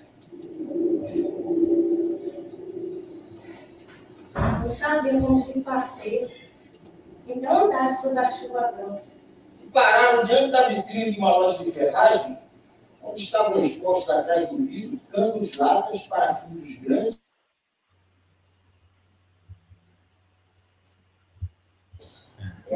A chuva, por exemplo, eu acho que funciona muito lá, entendeu? Uhum. É, da gente ter essa percepção da chuva a partir do, do, do efeito da luz na cerca ali, entendeu? Da gente achar que eles estão que está sempre chovendo. É, e aí você, aí você junta isso, a brincadeira do teatro épico, que ele está com papelão na cabeça, e você já está num dia chuvoso ali, entendeu? O cara botou um papelão na cabeça, você tem aquela imagem, e você está num dia chuvoso. É lógico assim, ah, você entrar no mérito, são, são coisas que são. A gente está falando aqui de momentos como ah, manter a alma da coisa, que, é, que eram aqueles refletores de chão, que é a coisa contrastada, em alto contraste o tempo todo que é, que é não entregar a coisa de bandeja para o espectador o tempo todo, deixar ele ter dificuldade de ver coisas. Assim. É, a gente está falando da criação de atmosferas, mesmo realistas, como é o caso da chuva. É, uhum. Isso num musical de duas horas é, é muita coisa, né, galera? São uhum. 200 efeitos de luz. Assim. É, não dá para a gente dissecar esse negócio todo nesse tempo tão curto. Assim. Sim. É teria que ser uma coisa muito muito pausada e muito detalhada, para a gente entender por que, que cada música vai para aquele lugar, e por que, que essa música a gente optou por um laranja, por que, que tem um momento, por exemplo, que a gente faz uma música inteira numa geral de LED magenta, assim, completamente fora do mundo. Assim. Parece uma coisa deslocada da realidade completamente. Assim. Que é muito macabeia, né? É. que é muita hora da estrela. Que a gente, que a gente optou por fazer nesse lugar, assim. É, e aí você tem, você tem misturas de coisas que são um pouquinho mais verossimilhantes, é, como as cenas da repartição, onde de fato é uma cena que acontece numa repartição pública, onde ela é uma secretária que tem dificuldade de datilografar. De fato é isso. Assim. Então você tem desde cenas como essa que você tem momentos de verossimilhança, em que a gente acaba optando por uma geral branca, por ter focos convencionais, tradicionais, até momentos como esse do cortiço, que é um cortiço completamente inverossímil, são umas mesas empilhadas e, e, a pessoa passando ali dentro, e que a gente opta por não entregar isso de bandeja para o espectador. Né? E trazer uma dificuldade de, de, de, de, de compreensão, uma visão em contraste, uma visão suja, né? uma imagem que não é uma imagem limpinha, bonitinha, que você está vendo tudo, entendeu? De trazer uma imagem mais suja, enfim. Uhum. É, e isso chega num ponto, galera, para vocês terem ideia em relação à, à, configuração e às estruturas do teatro épico, assim, só para vocês terem uma noção. É... Eu vou só compartilhar uma tela aqui. Vocês viram, vocês lembram que vocês viram o 3D do, do cenário, né? O SketchUp uhum. do cenário, ele no mapa de luz, mas que eu falei que as mesas eram móveis, né? Sim. É, então, você vai ver, por exemplo, isso no final da peça, essas mesas estão da maneira que eu vou mostrar para você agora. Assim.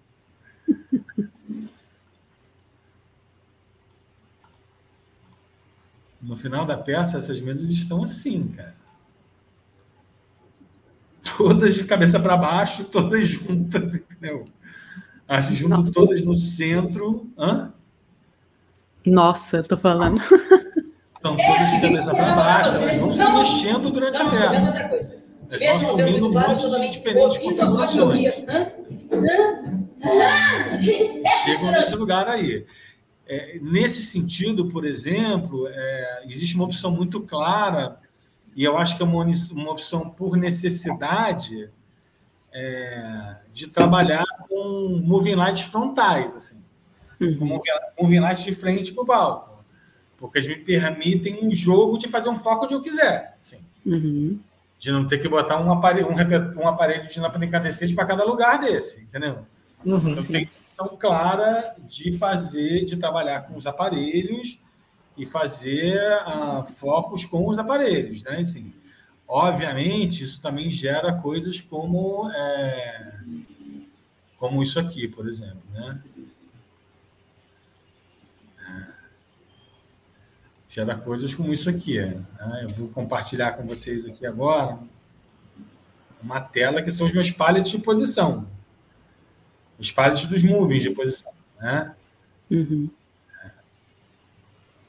E você vai ver que são um bocado deles, é um monte de paletes de posição. Não, não é, não é um ou outro, porque na verdade eles são usados para fazer um monte de coisas diferentes porque se a gente fosse fazer isso com um aparelho de lâmpada incandescente, assim, a quantidade de aparelhos não dava nem para montar. Uhum. Nem caberia no teatro do, do teatro, entendeu? É, nem caberia no espaço disponível. Uhum. É, então, tem claramente uma opção de trabalhar com os movies de frente por causa disso. É, os movies de frente tem que ter um bom motor, sim. Ah, porque o movimento tem que, ter, tem que ser suave, assim, tem que ser um movimento que você não perceba muito, porque muitas vezes eles funcionam como canhão seguidor, eles vão seguindo o movimento do ator, é, uhum. programados, mas enfim. É, então o movimento não pode ser brusco, porque senão ele, vai, ele fica esquisito, né? Ele tem que ser um movimento que tem um movimento suave, é, mas tem uma, uma, uma, nítida escolha por trabalhar com movies de frente por causa disso, assim. É, eu sou, eu sou, confesso a vocês que eu sou um defensor incondicional da robótica, assim. Eu sou, eu sou um defensor incondicional da robótica. As, as, as pessoas dizem, ah, mas a gente usa muito, no teatro a gente usa muito pouco, usa muito lâmpada incandescente. Por que, que você acha que a gente usa muito pouco aparelho digital no teatro? Porque não tem dinheiro para alugar. Não tem nenhuma questão estética, assim, é porque não tem dinheiro. É, se é, tivesse dinheiro, a gente.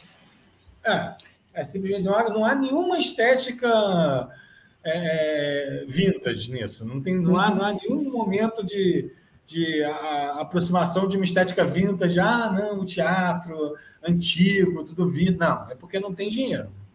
É Aqui tem o Sesc. Aqui em Brasília tem o Sesc Ceilândia, que é o único espaço de teatro que tem moving light. E ali tem seis, seis moving lights, Mac 575 antiguinho. Mas toda Sim. vez que eu vou lá e que a estreia vai acontecer lá, eu coloco eles na relação. Opa, vai acontecer alguma coisa aqui assim. Vamos lá, vamos testar, vamos brincar. Eu tenho a oportunidade de brincar com os moving lights. É isso, Mas né, é cara? Isso. Assim, é, é, é, e a gente adora brincar com eles, assim. É, mas eu, por exemplo, eu acho, que, eu acho que o musical que eu fiz que tinha mais movies, cara, que tinha mais, eu acho que eram 40. Mais de 40 em teatro, eu acho que eu nunca usei. É, aí Nossa, a gente é parte para uma outra coisa, para uma outra coisa, né? Assim, é, eu, usei 40, eu usei 40 no musical chamado Ayrton Senna Musical. Uhum. Então, musical sobre o Ayrton Senna ali eu usei 40. Mas mais que isso, não me lembro de ter usado. Assim. Em show já. Em show já usei. Sim. 40 é pouco, né? em show eu usei. Mas em teatro não, não me lembro de ter usado mais de 40. Renato, você estava falando das suas referências, né? Por onde você caminha e etc. Que você fala tudo vale, e eu concordo com você, também acho que a gente tem que ficar atento com o nosso olhar para transformar o que a gente vê em poesia é, dentro desse processo, né, da Hora da Estrela.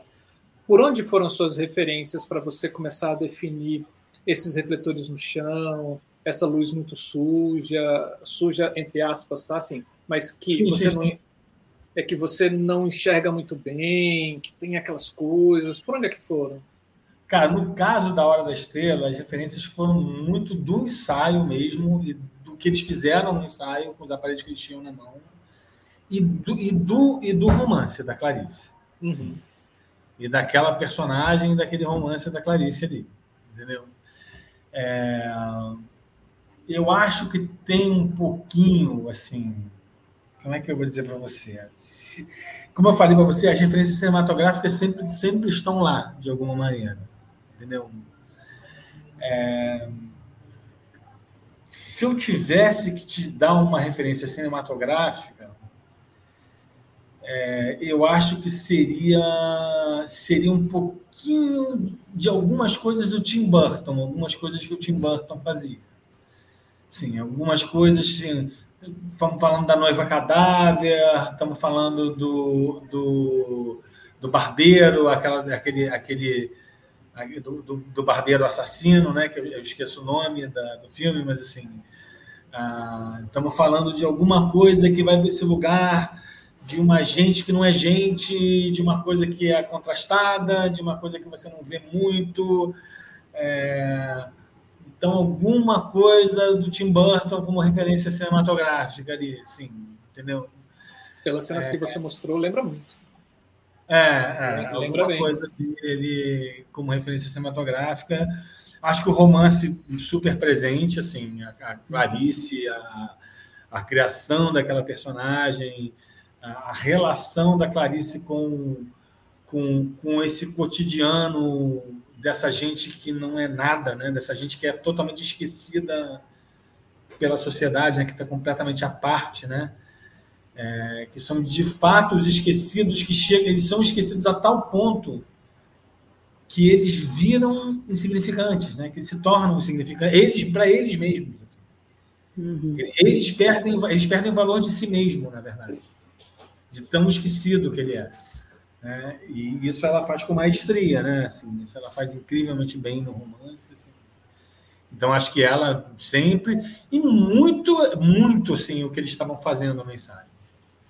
O fato deles terem quatro Fresnés de 500 na mão no ensaio e uhum. terem experimentado coisas com esses Fresnés de 500 foi determinante para o rumo que a coisa tomou. Sim.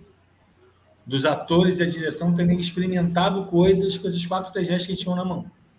Uhum. Eles experimentavam e depois te chamavam assim: olha, a gente viu isso daqui, ou você já estava presente junto nesse processo? Não, normalmente eles experimentavam e eu via depois. Eu via, a gente fez isso aqui, a gente botou ali, entendeu? Eu ia vendo depois, entendeu? É, e foi determinante para o rumo que a coisa tomou. O experimentalismo em iluminação é muito difícil, né, cara? É muito raro, assim. É muito raro você ter o tempo de experimentar e ter os aparelhos na mão para experimentar. Assim. Sim. Normalmente não se tem isso. Assim. É, uhum. Obviamente o simulador ajuda nesse sentido. Assim. Você, com o simulador, você consegue ver alguns efeitos antes de montar efetivamente. Você consegue ter noção do que está sendo feito ali. Né? Uhum. Ele ajuda, mas ele não ajuda o ator, né? Ele ajuda o diretor. O diretor ele vai ver aqueles efeitos, ele vai, ele vai comentar, ele vai conversar com você sobre os efeitos. Ele não ajuda o ator.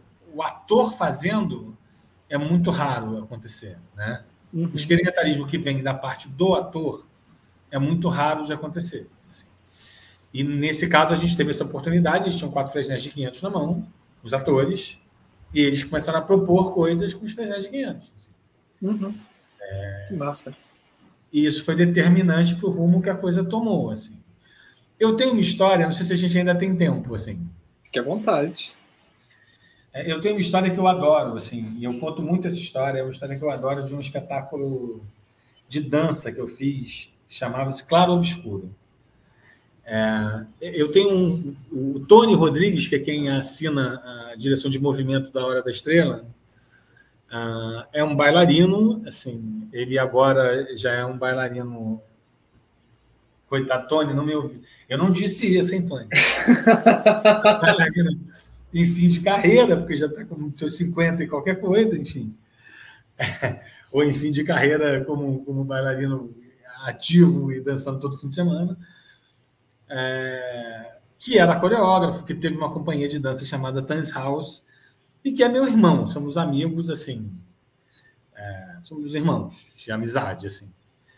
Para você ter a noção do grau de amizade, eu fiquei sem ter onde morar uma determinada época, fui na casa dele. Assim. Sem ter onde morar, liguei para ele falei, não tem onde morar. Ele falou, chega aí, chega em casa aí, cara. Vem para cá e fica aí. Então a gente é muito amigo, assim. E, e ele, um dia, ele virou para mim, uma conversa informal, a gente conversando num bar da vida, ou em casa, ou seja lá onde for. Ele virou para mim e disse assim, cara, eu queria fazer um espetáculo ao contrário.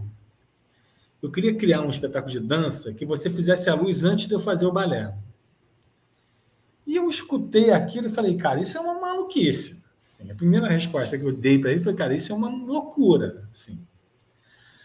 Porque, na verdade, eu, como iluminador, eu acho que o principal objeto de trabalho do iluminador é o ensaio. Assim, a gente cria a partir da, da construção cênica que a gente que é apresentada para a gente no ensaio.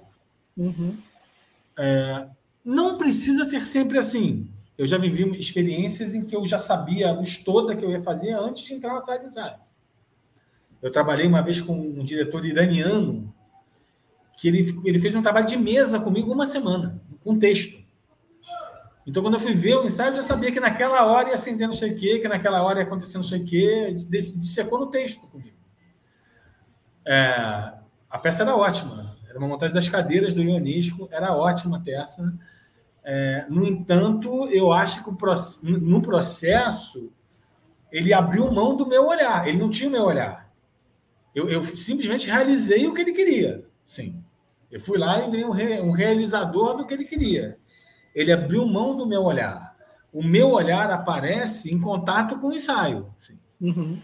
Ali eu construo um olhar sobre aquele objeto. E eu acho que é o principal objeto em questão. O principal objeto da criação é o ensaio. É... Mesmo que não precise ser sempre assim, não é.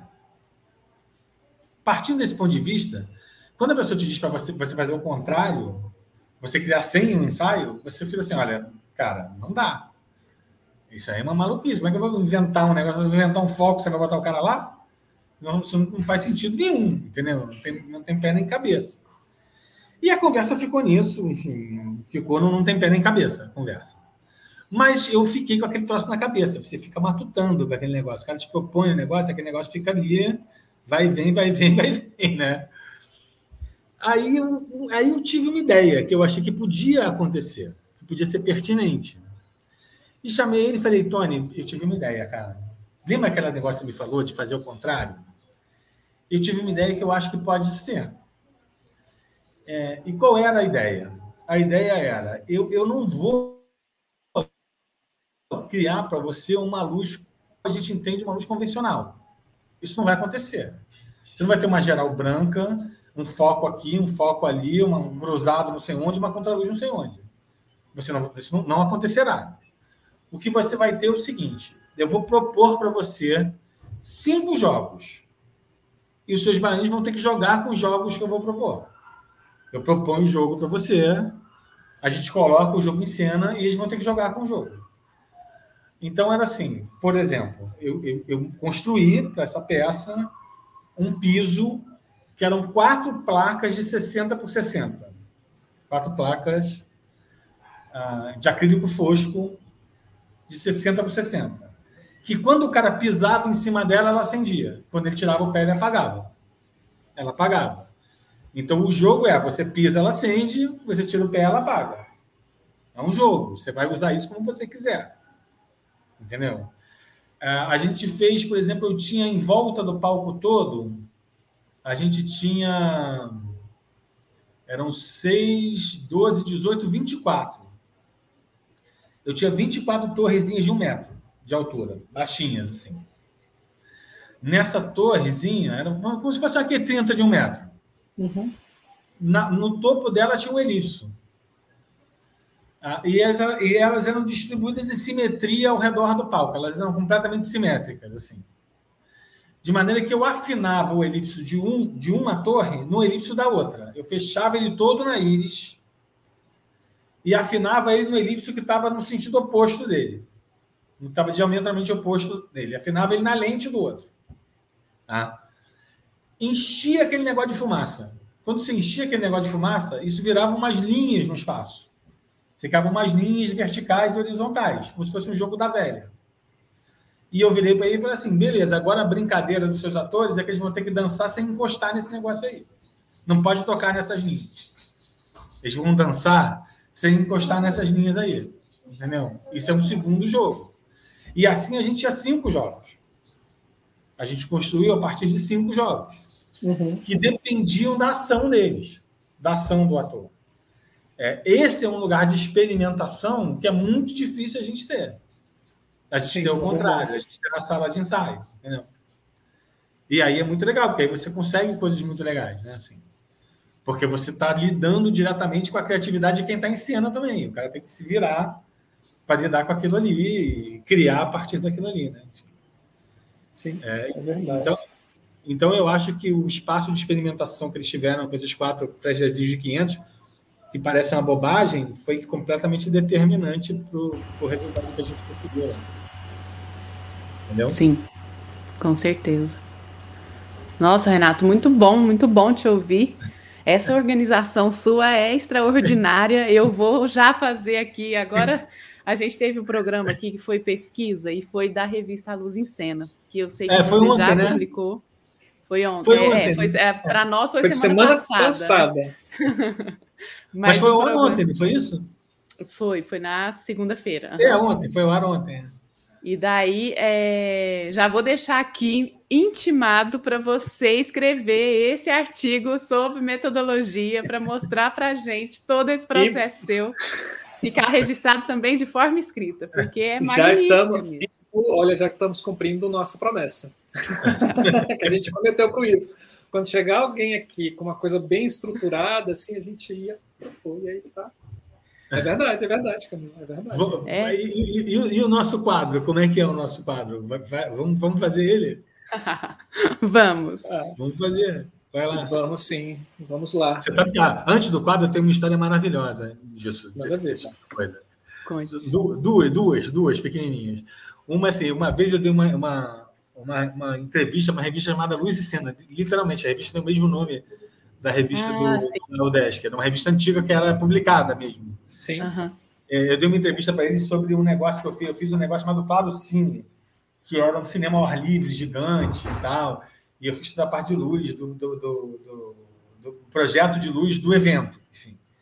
E dei uma entrevista para ele sobre isso. E no final, a menina perguntou para mim, virou para mim e falou assim: Cara, a gente pode fazer um bate-bola com você? Eu digo uma coisa assim rápida e você diz o que, você pensa? Eu falei, pode.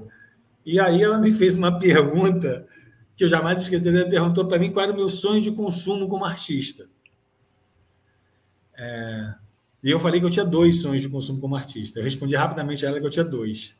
O primeiro eu vou fazer ainda, eu ainda não fiz, mas eu vou fazer na minha vida ainda, assim, que é o meu processo criativo como iluminador é muito intuitivo, vem muito de uma intuição mesmo, de uma coisa, apesar dele ter essa metodologia estruturada, o processo criativo mesmo é muito intuitivo. Tem momentos em que eu estou vendo um ensaio que eu vejo de fato a luz. É quase como se uhum. aparecesse uma imagem, é uma coisa uhum. completamente intuitiva. Assim. Sim. É, e aí, e aí uma, o meu primeiro sonho de consumo é que um dia eu vou virar para um diretor de teatro. Ele vai me perguntar por que, que eu escolhi fazer aquela luz daquela maneira, e eu vou dizer para ele porque eu quis. não, tem, não tem nenhum motivo. Eu escolhi sim, eu quis, mas assim, não tem motivo algum, assim, realmente não tem. Que normalmente é verdade, assim. Ah, pelo menos em, em princípio é verdade. Como princípio é verdade. E falei para ela que meu segundo sonho de consumo era encontrar um produtor de teatro, de teatro, tá? tem que ser produtor de teatro, que virasse para mim e dissesse assim: meu irmão, pode gastar o que você quiser. Gasta sem, sem problema. Gasta o quanto você quiser aí, que tá tudo certo. Dois sonhos Já realizou, rapaz. Renato, esse segundo? Nunca realizei. Esse não vai realizar nunca, esse nunca vai. o diretor tem chance de até, de até o final da carreira eu fazia com alguém. Só se você for iluminar um shake árabe, né? O cara assim, o pronto. não vai acontecer nunca. Assim. E a outra história é o seguinte: quando teve a exposição comemorativa do aniversário de 70 anos do Jorginho de Carvalho, uhum. eles fizeram um vídeo com várias entrevistas e eu fui um dos entrevistados. assim. E, e, e aí, é, quando editaram o vídeo, quando, quando foi a edição que foi para a exposição efetivamente, a minha fala vem depois da fala da, da Deborah Coker, da coreógrafa da Deborah Coker. Assim. Uhum. E, e, tinha uma pergunta como essa, bate-bola também, que era luz para você é e você tinha que completar. Você tinha que completar o que é para você. Né? E, e, a Débora Coker fala um negócio completamente poético. Assim fala que luz é vida, é não sei o quê, é energia, é o que permite a, a aproximação e o afeto. Uma coisa totalmente assim. E aí corta o vídeo e vem a minha fala. E o cara fala, luz para você, eu falo, meu trabalho. E pronto. pronto. Respondi. Não é nada além disso, é meu trabalho. É. É que eu adoro fazer, mas é meu trabalho. Então, aí é muito para... engraçado vendo o vídeo, assim, é muito engraçado. Então vamos para o nosso momento curto-circuito. Você que não sabe o que é o nosso momento curto-circuito ainda, que a gente começou isso faz pouquíssimo tempo, é um momento pinga-fogo, onde a gente faz algumas perguntas e o Renato tem que responder aquilo que vier em primeiro, assim, na cabeça, sem pensar muito. Então vamos lá para o nosso momento curto-circuito.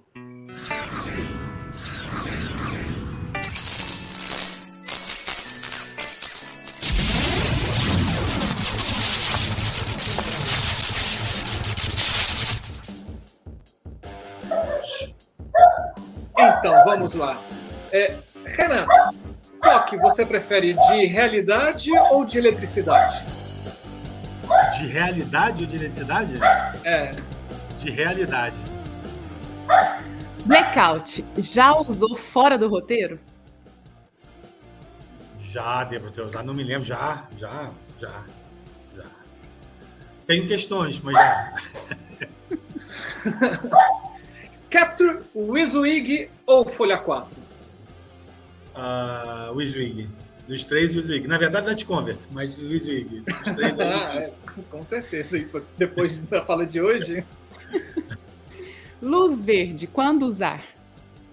Dificílimo, muito difícil. Quando alguém pedir muito para você. Quando alguém estiver trabalhando com você quiser muito, você usa. No meio da montagem, cai da vara de luz um elipsoidal da Telém. Quem você gostaria que estivesse embaixo? Hoje já é Bolsonaro.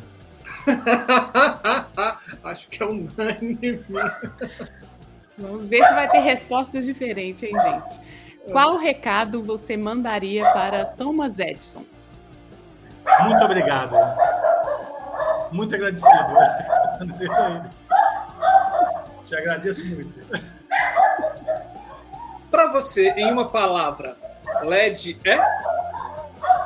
LED. É, Tori! Minha cachorra tá latindo loucamente aqui. Repete, de- desculpa. Para uma você, palavra. em uma palavra, LED é? Ah, cor. Cor. Cor. Bom. Trabalha por amor ou por dinheiro? Por amor. Por amor. O final de todo artista é ir para a luz? É. É. Sim. Muito bom! Olha só, Muito já bom. ficamos registrado aqui com o nosso Renato Machado no nosso momento curto circuito.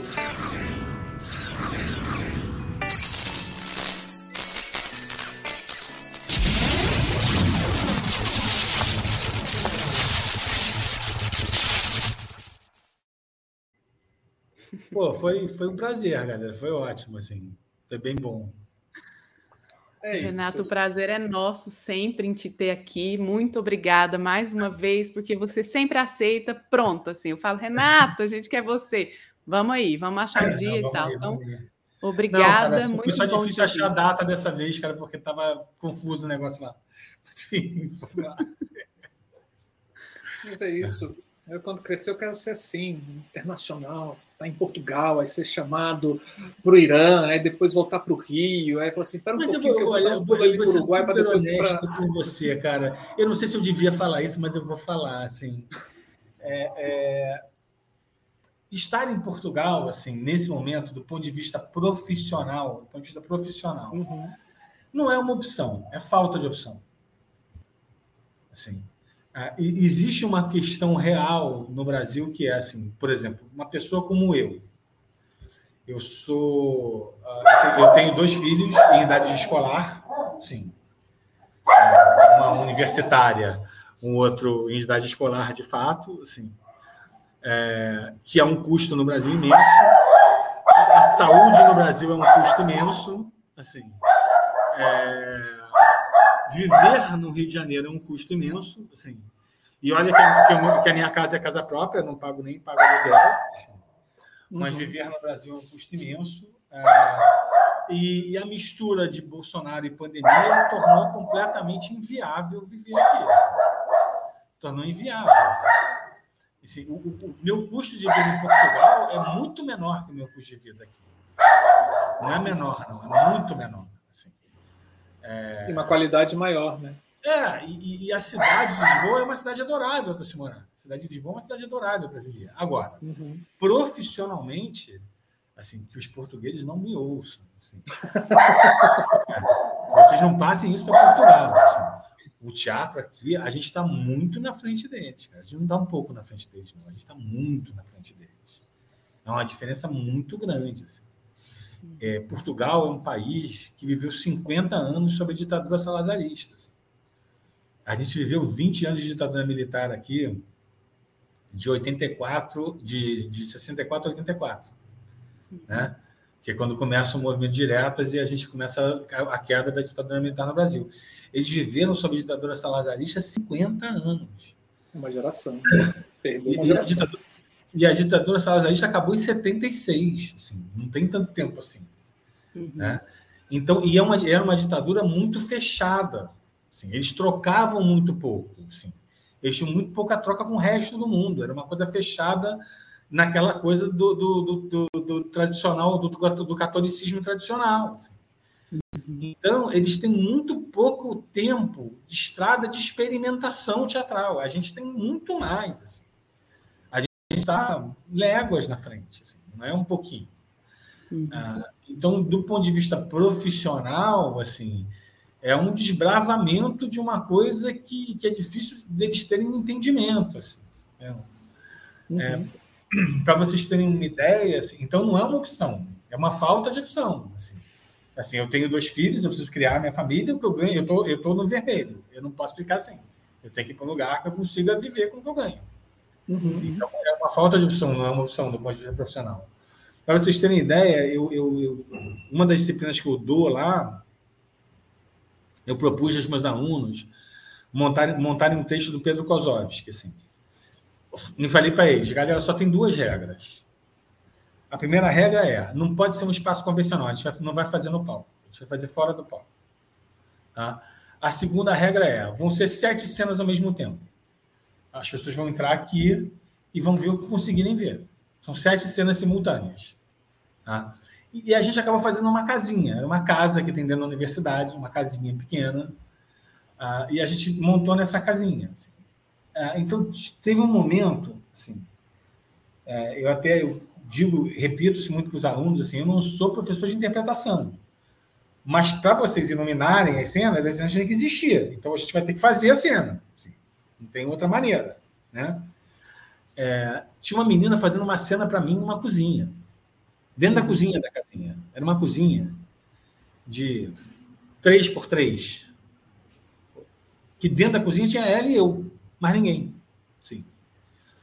E ela estava fazendo a cena, juro para você, como se ela tivesse diante de uma plateia de 800 pessoas lotada ela declamava o texto, praticamente. Ela fazia, entendeu? Eu parei a cena dela no meio e falei: Meu amor, vem cá, deixa eu te perguntar uma coisa. Quantas pessoas tem nessa cozinha além de você? Ela olhou para mim e disse assim: Só você, professor. Eu falei: Por que você não está falando comigo? Estamos nós dois aqui.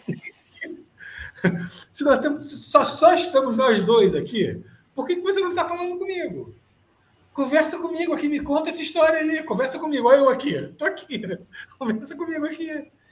Esse lugar desse entendimento, eles têm dificuldade, entendeu? Uhum. Porque o tempo de experimentação teatral ainda é pequeno. E é um país pequeno, que produz pouca coisa. Tem 10 milhões de tem menos pessoas que a cidade de São Paulo. Assim.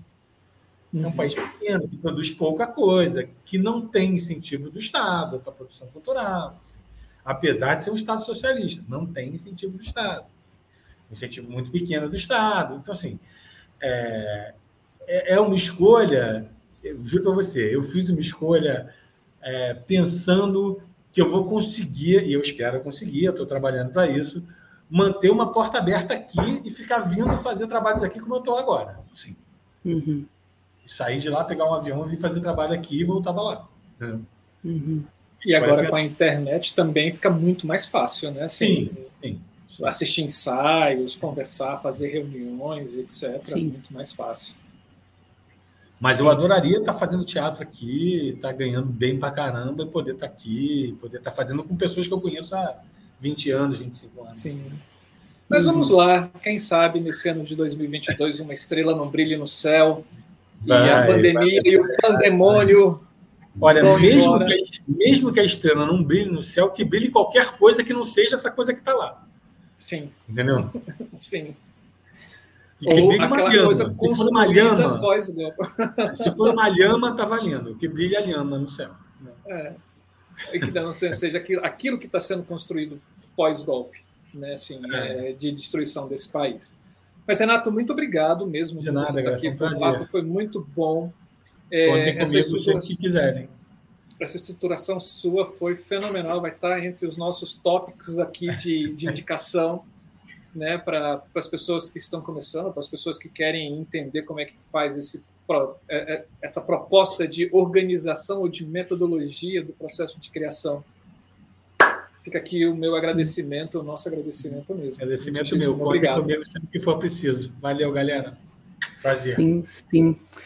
Gente, ó, Quer fazer perguntas? Deixa as perguntas no comentário aqui que a gente faz essa ponte com o Renato para ele poder responder a vocês, tá? E vou fazer aqui um merchan rapidinho que é: se inscreva no canal, deixe o seu joinha, acione o sininho para você receber as notificações, compartilhe o vídeo com o maior número de pessoas possíveis. A gente está nas redes sociais, Facebook, Instagram, Telegram e estamos na plataforma de podcast da Ideia Luz. Quer contribuir com o nosso canal, que hoje é totalmente independente? A gente tem duas formas: através do super chat aqui na conversa e tornando-se membro do canal com uma contribuição de cinco reais mensais. Temos também uma vaquinha no abacaxi. Divida com a gente esse abacaxi, minha gente. A gente vai Olha deixar essa ali, ó, na cabeça do Marcelo, QR Code do abacaxi. A gente vai deixar é, nas nossas redes sociais explicando para você que abacaxi que é esse que a gente está chamando vocês para dividir. Então, é isso. Muito obrigada pela presença de vocês. Sempre, sempre, sempre. É muito bom estar aqui com vocês. Mais uma vez, Renato, muito obrigada. Prazer, Marcelo, segue com a fala do dia aí para a gente encerrar o programa. A frase do dia. Então vamos lá. Todo mundo já sabe, frase do dia. A gente encerra também o nosso programa Criação, como sempre, com uma frase.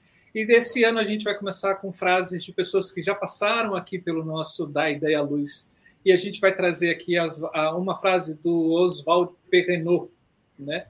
É, ele fala assim: é, Eu tenho a solução para os seus problemas, mas isso faz parte de um processo criativo que depende de minha contratação. Muito bom. Não é, não é isso, Renato? Muito bom. Muito bom. É isso. Muito bom. Então vamos Valeu, lá. galera. Valeu, beijo, Beijo. queijos. Esse foi mais um da Ideia Luz Criação.